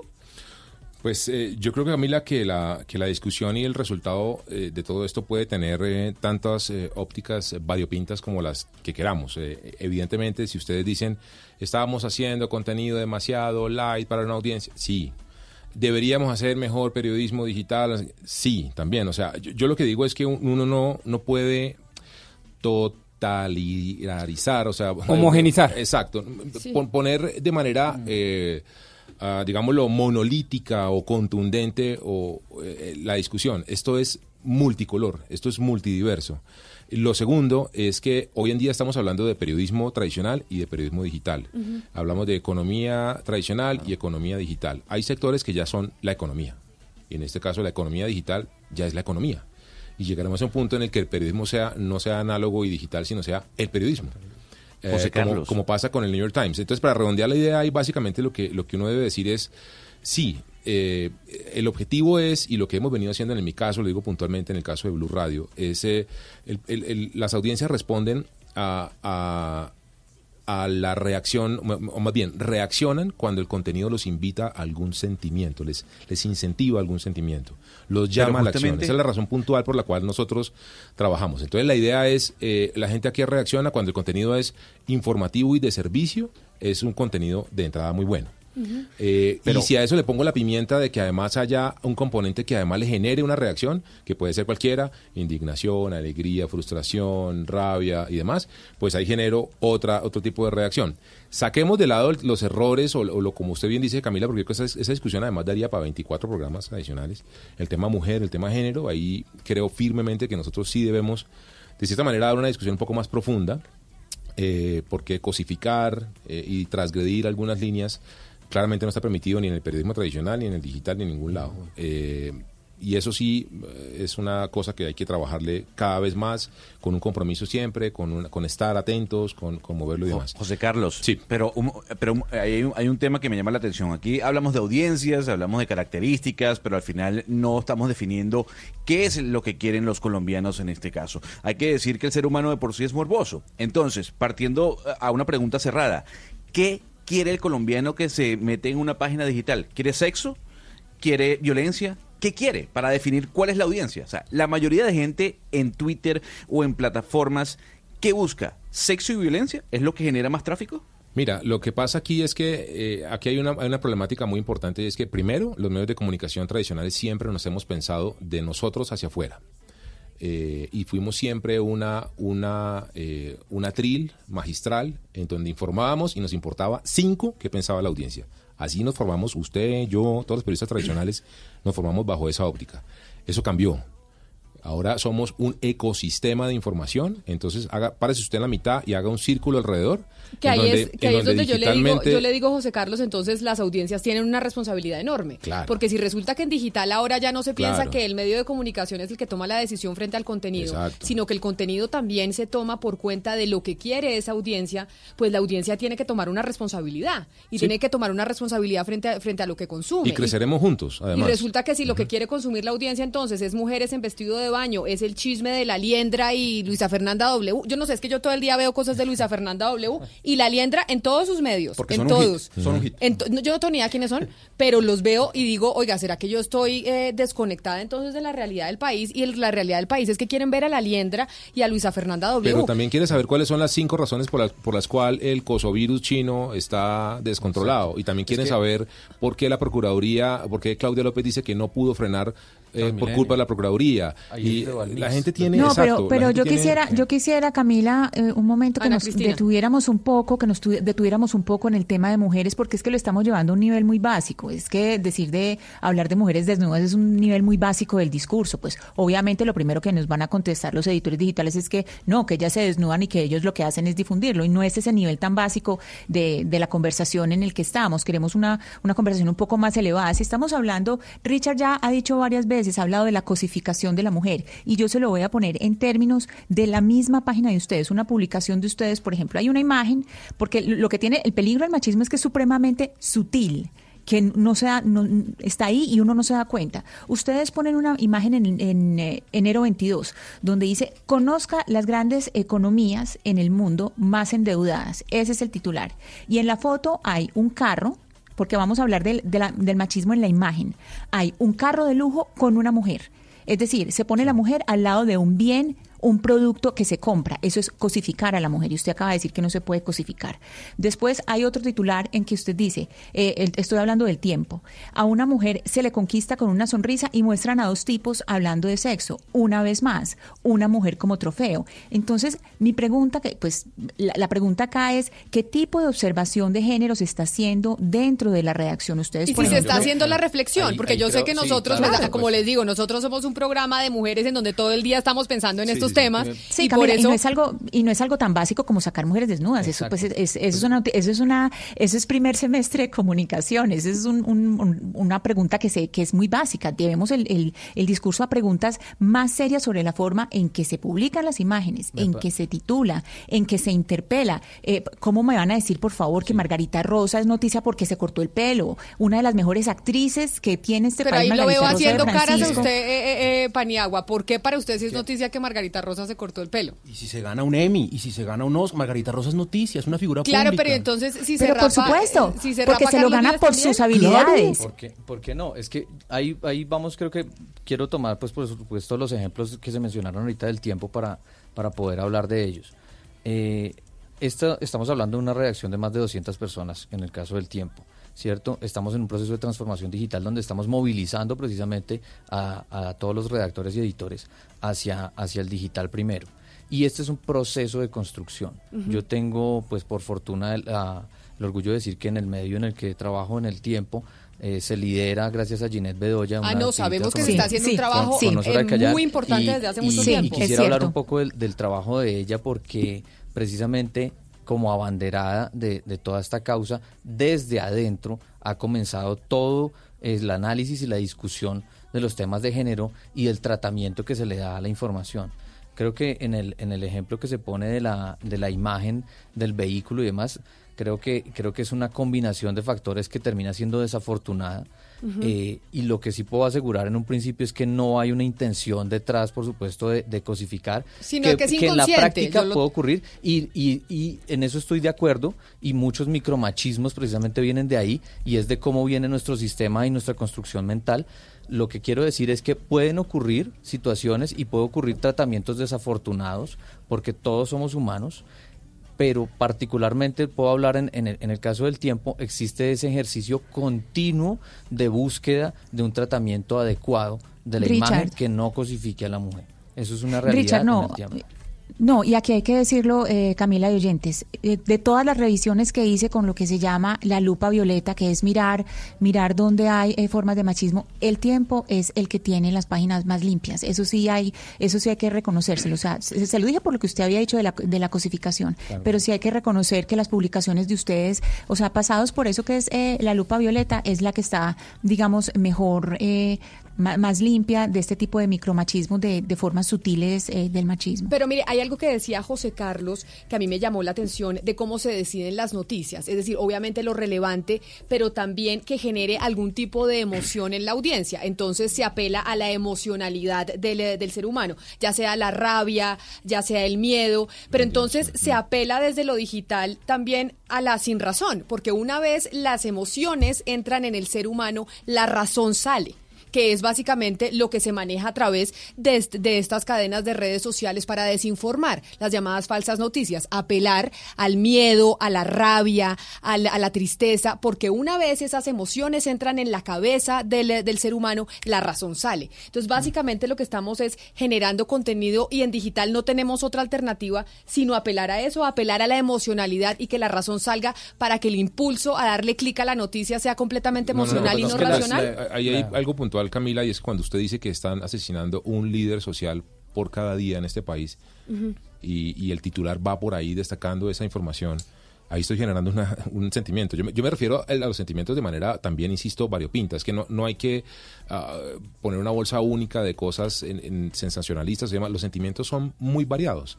Decir que va a quedar libre un violador de un niño por vencimiento de términos ahorita el 14 de febrero y la manera como lo titulo, las palabras que uso, eh, no solamente correspondientes a, porque es que insisto nuevamente y lo decía Hernando eh, Paniagua ahorita, nosotros los digital, los medios tradicionales nacimos sin medición, los digitales sí tenemos medición. Y, y cuando uno sabe que hay palabras puntuales, eh, términos que generan esa búsqueda, que generan ese clic, que generan esa, ese tráfico, pues uno los usa.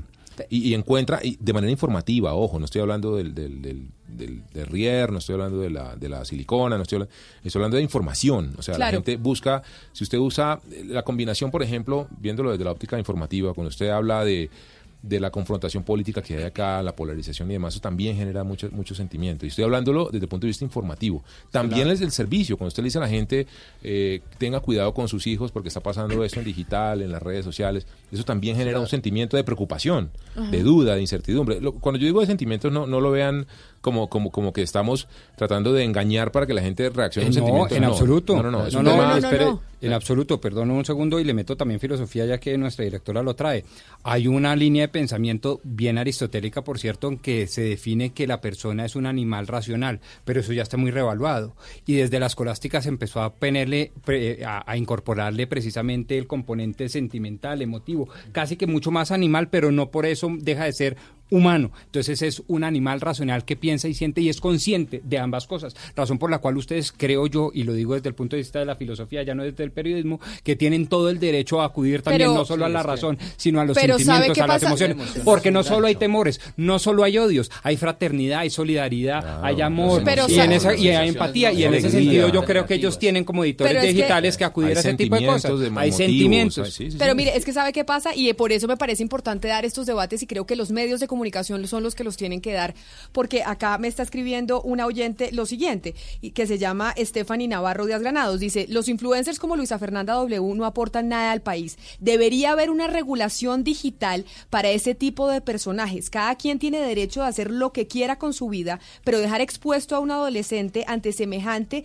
descerebrada es algo hasta de salud pública. Bueno, Entonces voy a eso porque obviamente mucha gente cuando ve estos contenidos dice la regulación, hay que entrar a regular. Y ese es el temor que nos da a nosotros también no, desde no, los medios. Entonces. ¿quién regula y quién Es que- define qué es lo que, se puede ahí va- publicar? Ahí va el tema, porque ahí precisamente nos mezclamos con las emociones y con los sentimientos. Ya hablamos hace un tiempo de la responsabilidad de la audiencia y que no es un tema menor. Es decir, si no entendemos que la audiencia también tiene un papel acá muy grande, es decir, como cuando se habla de los políticos, ay, es que no me hizo, es que no me construyó, es que no, no me llevó, es que no me dio, es exactamente lo mismo con el contenido periodístico.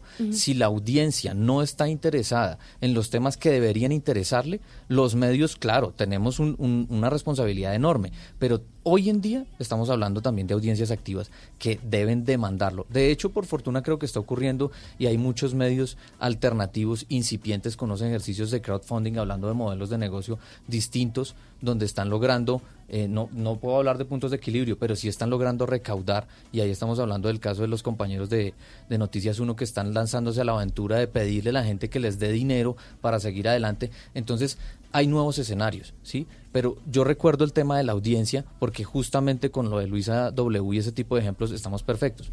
¿Qué puedo decir desde un medio de comunicación?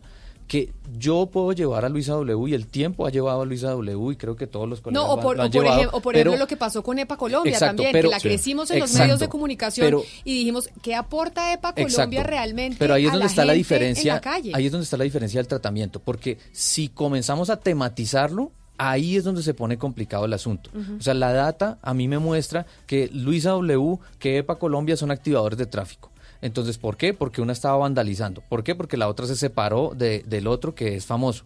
Hace un año cuando falleció, por ejemplo, el, el- el novio de ella, pues uno como medio de comunicación, ¿cómo no va a decir que lo voy a publicar? Los días siguientes, ¿cómo no voy a publicar las reacciones de ella?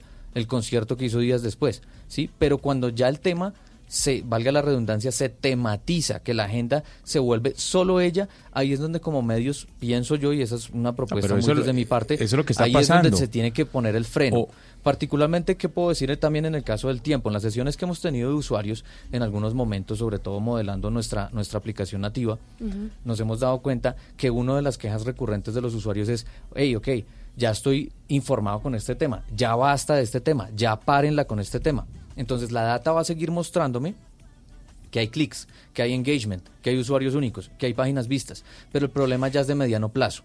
Y el problema es que se satura la audiencia y uno después con la misma data se va dando cuenta. Pasa una semana, dos semanas y ya esos contenidos no me están trayendo nada. Pero- pero Entonces eso- es tratar eso- de encontrar el equilibrio entre la data y lo, y lo periodístico para saber decir, hey, ya estuvo bueno. O sea, tú puedes seguir parándote de cabeza, pero ya no te voy a registrar más porque te voy a convertir en un monstruo. Ahí es donde, donde está la responsabilidad de nosotros como medios. Yo pongo un ejemplo y era el que se hablaba el año anterior de, de, de esta, esta persona que estaba transmitiendo por Instagram, que estaba en desacuerdo con las marchas y comenzaba con este discurso clasista, hablar de que vayan y trabajen y demás cuando uno promueve ese tipo de cosas, entonces ya entra en otra discusión que es, ok, todo el mundo tiene derecho a opinar, ¿cierto?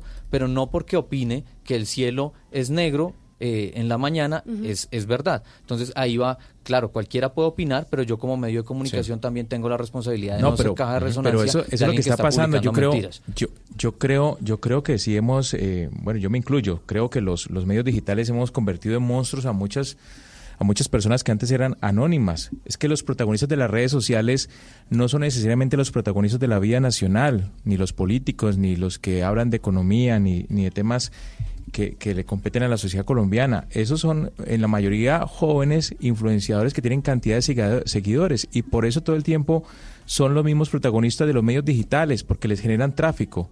Eso, eso es innegable. Esas personas van a seguir en primera plana de estos medios digitales porque son las que generan más tráfico entre, entre, entre, entre su público. Eh, Pero, eso pero, ahí, pero entonces, pero entonces, Hugo Mario, ¿estamos presos también nosotros en los medios solo del tráfico? O sea, es como, No, yo no, no, pienso pues como sí, las mamás. claro. si usted No. le pregunta al- al- a su niño chiquito qué quiere comer, que si quiere un brownie o una manzana, pues el niñito le dice que un brownie. Y entonces yo voy a estar sujeta a que lo que el niñito quiere todo el tiempo son brownies, Sí. papas, chicles, chitos. Pues no, toca darle también manzanas, verduras, sopas y demás. no es que puede Camila, ser... es que sabe, sabe que, pero sabe que, Camila, sabe que, que es un poco preocupante lo que hemos escuchado y yo le quiero preguntar a Richard es que ustedes están aquí justificando que hay una dictadura del clic No, y que sí se no, responde pero- a esa audiencia. No, no, no, es que- tenemos que para nada pero, pero déjeme terminar. Claro que sí. Al final, al final hay una cantidad de contenido en las redes sociales y ustedes por tener que cautivar esa audiencia tienen, me están diciendo que sacar contenidos que apelen a las sensaciones, emociones de una audiencia que hoy en día es completamente inmediatista. Y yo les quiero preguntar, digamos, a usted, Richard, en, en ese sentido, porque esto está cambiando, el mundo está cambiando, estamos todos descifrando cómo hacer. Por eso reaccionar en caliente de pronto no es lo mejor. Ustedes trabajan una estrategia digital con lineamientos, con protocolos de cómo hacer las noticias, qué poner, qué no poner, cuáles son los límites y cuáles no, y educan, digamos, a las personas en las redacciones para saber cómo generan estos contenidos o están respondiendo, innovando todos los días. Pero y, a eso les, y a eso le sumo un comentario, Valeria, que nos hace una oyente que nos está viendo en este instante, Edna Rojo, que dice, por ejemplo, que Infobae, que es un portal argentino también digital muy importante, pues o por lo menos que ha generado mucho pues tiene a la primera editora de género que está revisando los contenidos con análisis de género, pues para minimizar el machismo en Infobae. Y aquí no está el editor eh, de Semana y por eso no, no estaría bien hablar de, de Semana Digital aquí en este espacio, pero ella lo menciona y dice, y en Semana Digital veíamos eh, un titular en donde decían métodos anticonceptivos para las mujeres a las que las dejó el tren. Entonces uno dice, pero ¿en qué óptica cabe y quién está titulando esto de esta manera como no pensar en la realidad que estamos hoy en día? Yo- Entonces, yo, yo insisto, pero- perdóname Camila, en una cosita muy pequeña, Dale. muy pequeña, muy pequeña. Nosotros los medios tradicionales que tenemos versión digital o que estamos caminando hacia digital tenemos una, unas, unos retos distintos a los que tiene un medio como puede ser Pulso que es 100% digital. ¿Por qué? Porque tenemos unas redacciones tradicionales que tienen una forma de hacer periodismo y una visión de cómo se debe producir el contenido y cómo se debe atender a la audiencia. Y tenemos una, eh, una relación con unas redacciones digitales, y no lo digo por esta compañía, sino en general en las que he pasado, en donde la relación siempre es mm, compleja. Es compleja, porque son redacciones vistas como claro. redacciones de menor calidad, como Las redacciones menores, claro, sea, las ¿Usted siente digitales. que los digitales los miran como menos? Desde que Claro yo, yo sí. ayudé, yo trabajé en la transformación digital del tiempo Casa Editorial, en el proceso y también Paniagua. Claro que sí, eso pasa, eso es normal. o sea, se Y no lo sienten estoy diciendo- playa alta los de Ojo, tradicional ojo, no y estoy playa diciendo- baja lo los estoy, de lo estoy señalando, digital. véanlo como, como estoy señalando como un diagnóstico médico, no lo vean como una queja ni que estoy señalando nombres y apellidos, no, como una realidad que es de, a- de apuño. Luego entonces, cuando alguien pregunta, pero ustedes tienen metodologías, eh, for- eh, un proceso, eh, ¿cómo forman los contenidos? Pues lo hacemos como digital debe ser porque es completamente distinto a cómo se forman las- los contenidos y las, los formatos para los medios tradicionales. Eh, para que eh, esta emisora cambie su parrilla, van a pasar tranquilamente dos años mientras toman la decisión. Si Facebook se da cuenta que el color azul ya no está funcionando, mueven un botón y mañana es rojo Facebook y no, no pasa nada. Claro, pero ahí José el Carlos es donde uno y el se ecosistema pregunta es otro, y la, manera de y trabajar hoy es estamos, otra. hoy estamos viviendo en el mundo y no nos vamos a poner filosóficos ni nada y a Sí, irnos sí, con sí. un debate mucho más profundo, pero entonces si ponemos como ejemplo Facebook, si ponemos como ejemplo Twitter, que son redes sociales que hoy las democracias del mundo se están cuestionando cuál es el daño tan grande que le han hecho a la democracia y al sistema político en el que creemos, Claro. o por lo menos creo yo, no digo que todo el mundo crea lo mismo, creo yo es el mejor sistema político que se puede tener. Entonces resulta que no hay ningún tipo de responsabilidad porque el análisis que se hace simplemente es el digital. Para mí es una tragedia las redes Pero- sociales. pero Yo se lo digo, para mí son una tragedia las redes sociales. Como periodista digital, como periodista de un medio, eh, como periodista de un medio, yo sufro a Facebook. Yo sufro eh, tener un, un un intermediador que me tengo que aguantar. O sea, yo- ojo, nosotros los digitales trabajamos, y para que ustedes lo entiendan, nosotros tenemos dos caminos para llegar a nuestra audiencia. Con nuestra, nuestro local, nuestra tienda propia, o un intermediador que está por fuera llamando gente a la tienda. Esos son Facebook, esos son Google, esos son Twitter. Y yo sufro con ellos porque ni me ayudan a monetizar, se roban mis datos de mi audiencia eh, y ponen un modelo de negocio, nos impusieron un modelo de negocio. Nos- yo, lo digo a manera personal, José Carlos García, sufro a las redes sociales. Yo quiero primar a mi local, a mi negocio, que es, lo digo en el buen sentido, por favor, eso es una analogía. Quiero pro- mi- la propiedad nuestra es blueradio.com. Pero eso es tanto como sí, sufrir la competencia. Pero bueno, eh, yo, yo quiero... Pero es que, bueno, porque es una- porque ellos no producen contenido. A ver, Richard. Porque yo compito con ellos. el tema de, de si tenemos si tenemos procesos y demás, pues por supuesto que los tenemos. El hecho de que las decisiones se tomen en caliente muchas veces no quiere decir que se tomen, eh, como quien dice, a las malas y, y- y de mala manera. Exacto, o improvisando, para nada. De hecho, yo me atrevo a decir que gran parte de la profesio- profesionalización en gran medida del oficio hoy en día viene de esa data.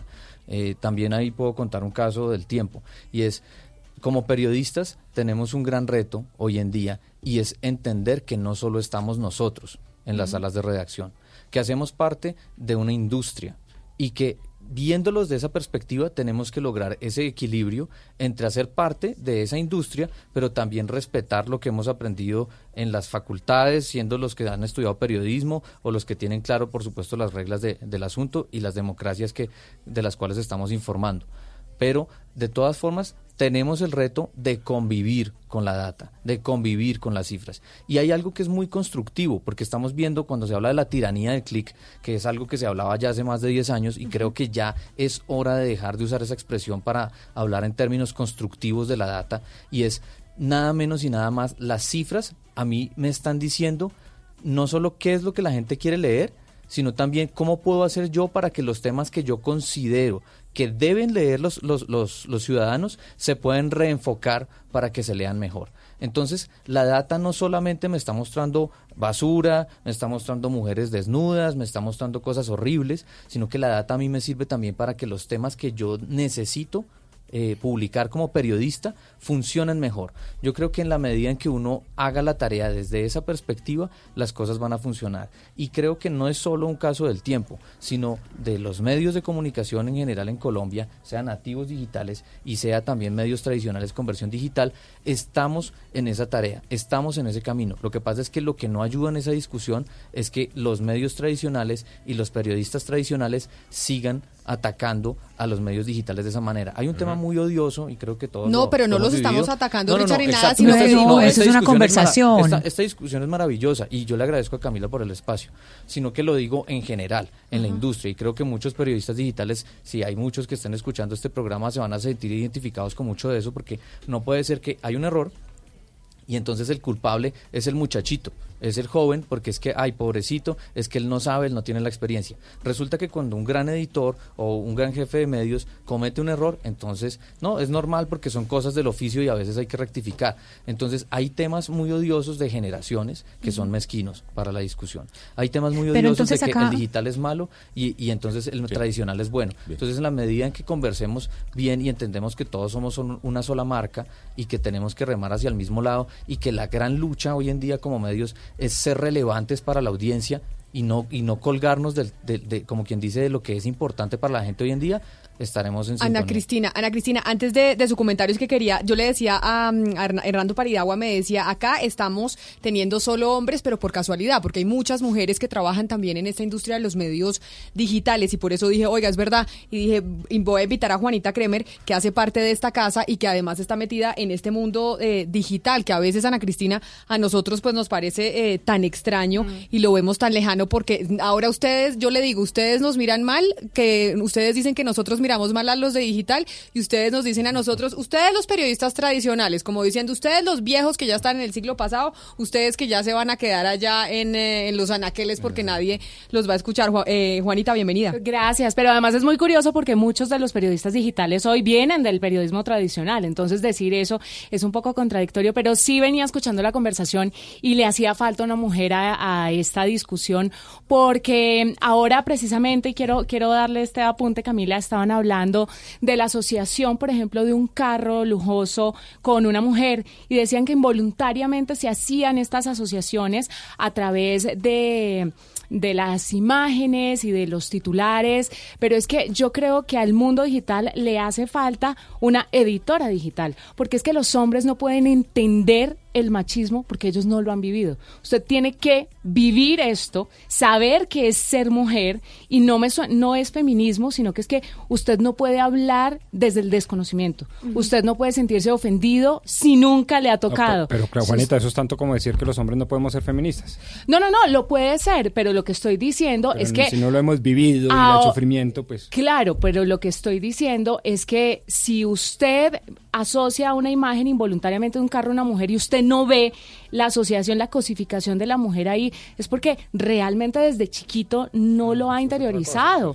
Claro, no, no es otra cosa, es lo mismo que le estoy diciendo, nunca lo va a vivir. Usted puede ser Juanita. feminista, pero usted no está en el cuerpo de una mujer. Usted no sabe lo que es que una mujer le miren las nalgas cuando voltea. Usted no sabe qué se siente cuando pasa, lo ven en tacones y sus compañeros de trabajo hacen comentarios sobre cómo usted camina, porque usted no se lo hacen. Usted puede ser muy feminista y usted puede decir que sí, se pone en la piel de la mujer, pero usted nunca lo va a experimentar porque usted no está en la piel de una mujer. eso le impide y hablar me del tema, no, no le impide hablar del Ah. tema, pero sí me parece que de una u otra forma le impide ser le Empático. impide ver eh, le impide ser empático, pero le Juanita, impide empático ver es precisamente ciertas eso, dos cosas. diferencias que se unen y se Pero es que, encuentran. No sé si me deja pero es que de hecho, algo. de hecho, eso que está comentando Juanita es algo. Al principio de este programa estábamos hablando de lo que pas- de, de que no éramos Inglaterra, que no somos Inglaterra y hablando de The Guardian. Un momentico. En Inglaterra está The Sun, que es la porquería de prensa. Eso sí es lo más bajo del mundo entero. Y tienen grandes lectores, tienen grandes periódicos y tienen una porquería de periódico. Pero ¿qué hacen? Se dedican a hacer ese otro periodismo difícil, ese otro periodismo que se plantea preguntas que es más complicado. Y en ese sentido, y conecto con lo que dice Juanita, tienen editoras mujeres o tienen observatorios de género precisamente para que no pasen esos pequeños ni grandes machismos que son los obvios de los que hemos hablado, ni esos micromachismos. Y que se, se trata de que por lo menos no se repliquen ciclos de violencia, no solamente violencia machista, de otros tipos. Pero la edición, la, la participación de la mujer en los procesos de edición son fundamentales en ese tipo de medios internacionales que admiramos tanto y que también tienen edición digital y, y que también respetan esos eh, principios básicos del periodismo. Es que ustedes bien sabrán que la lucha de la tecnología hoy en día está por incluir a más mujeres. porque la inteligencia artificial no se puede desarrollar bien? Porque le falta la mirada femenina, le falta que gente afrodescendiente se meta, que gente asiática se meta, porque necesitan cosas que los caucásicos no están viendo. Yo no, estoy por diciendo, no, un minuto tema, termino, por un minuto termino el por punto. Lo que estoy diciendo aquí es que ustedes no están impedidos para hablar en temas de mujeres, no lo estoy diciendo. Lo que estoy diciendo es que desde su posición de hombre no están viendo cosas que tal vez las mujeres sí vemos y por eso deberían tener compañía femenina en este mundo. A ver, Claro, Hernando, usted ver, quería decir algo porque... No, no, es que me parece que estábamos llevando la discusión al punto de que como nunca pues nos habíamos puesto tacones, ya habíamos sentido las miradas lascivas de los compañeros de trabajo, pues no podíamos eh, manejar el tema y no podíamos indignarnos por el tema y sentir que estaba mal. Y, y, le iba a decir que eso es una analogía al periodismo muy similar a cuando dicen que si usted no jugó fútbol, pues no puede comentar un partido. Y me parece injusto, ¿sí? Me parece injusto llevarlo al extremo. Además porque siento que los resultados de los eh, eh, exfutbolistas comentaristas, pues... Eh, no. no. O sea, no, no, son los mejores. No, pues, pero es lo mismo como cuando los periodistas deportivos le dicen a las personas, si usted no es técnico, no opine. Eh, con cualquier hincha y cualquier fanático de fútbol. Por eso, está mal. Está mal pensar que que, que, que no puedes tener una empatía con, con, otro género o con otra raza o con otro nivel social si no has vivido eso.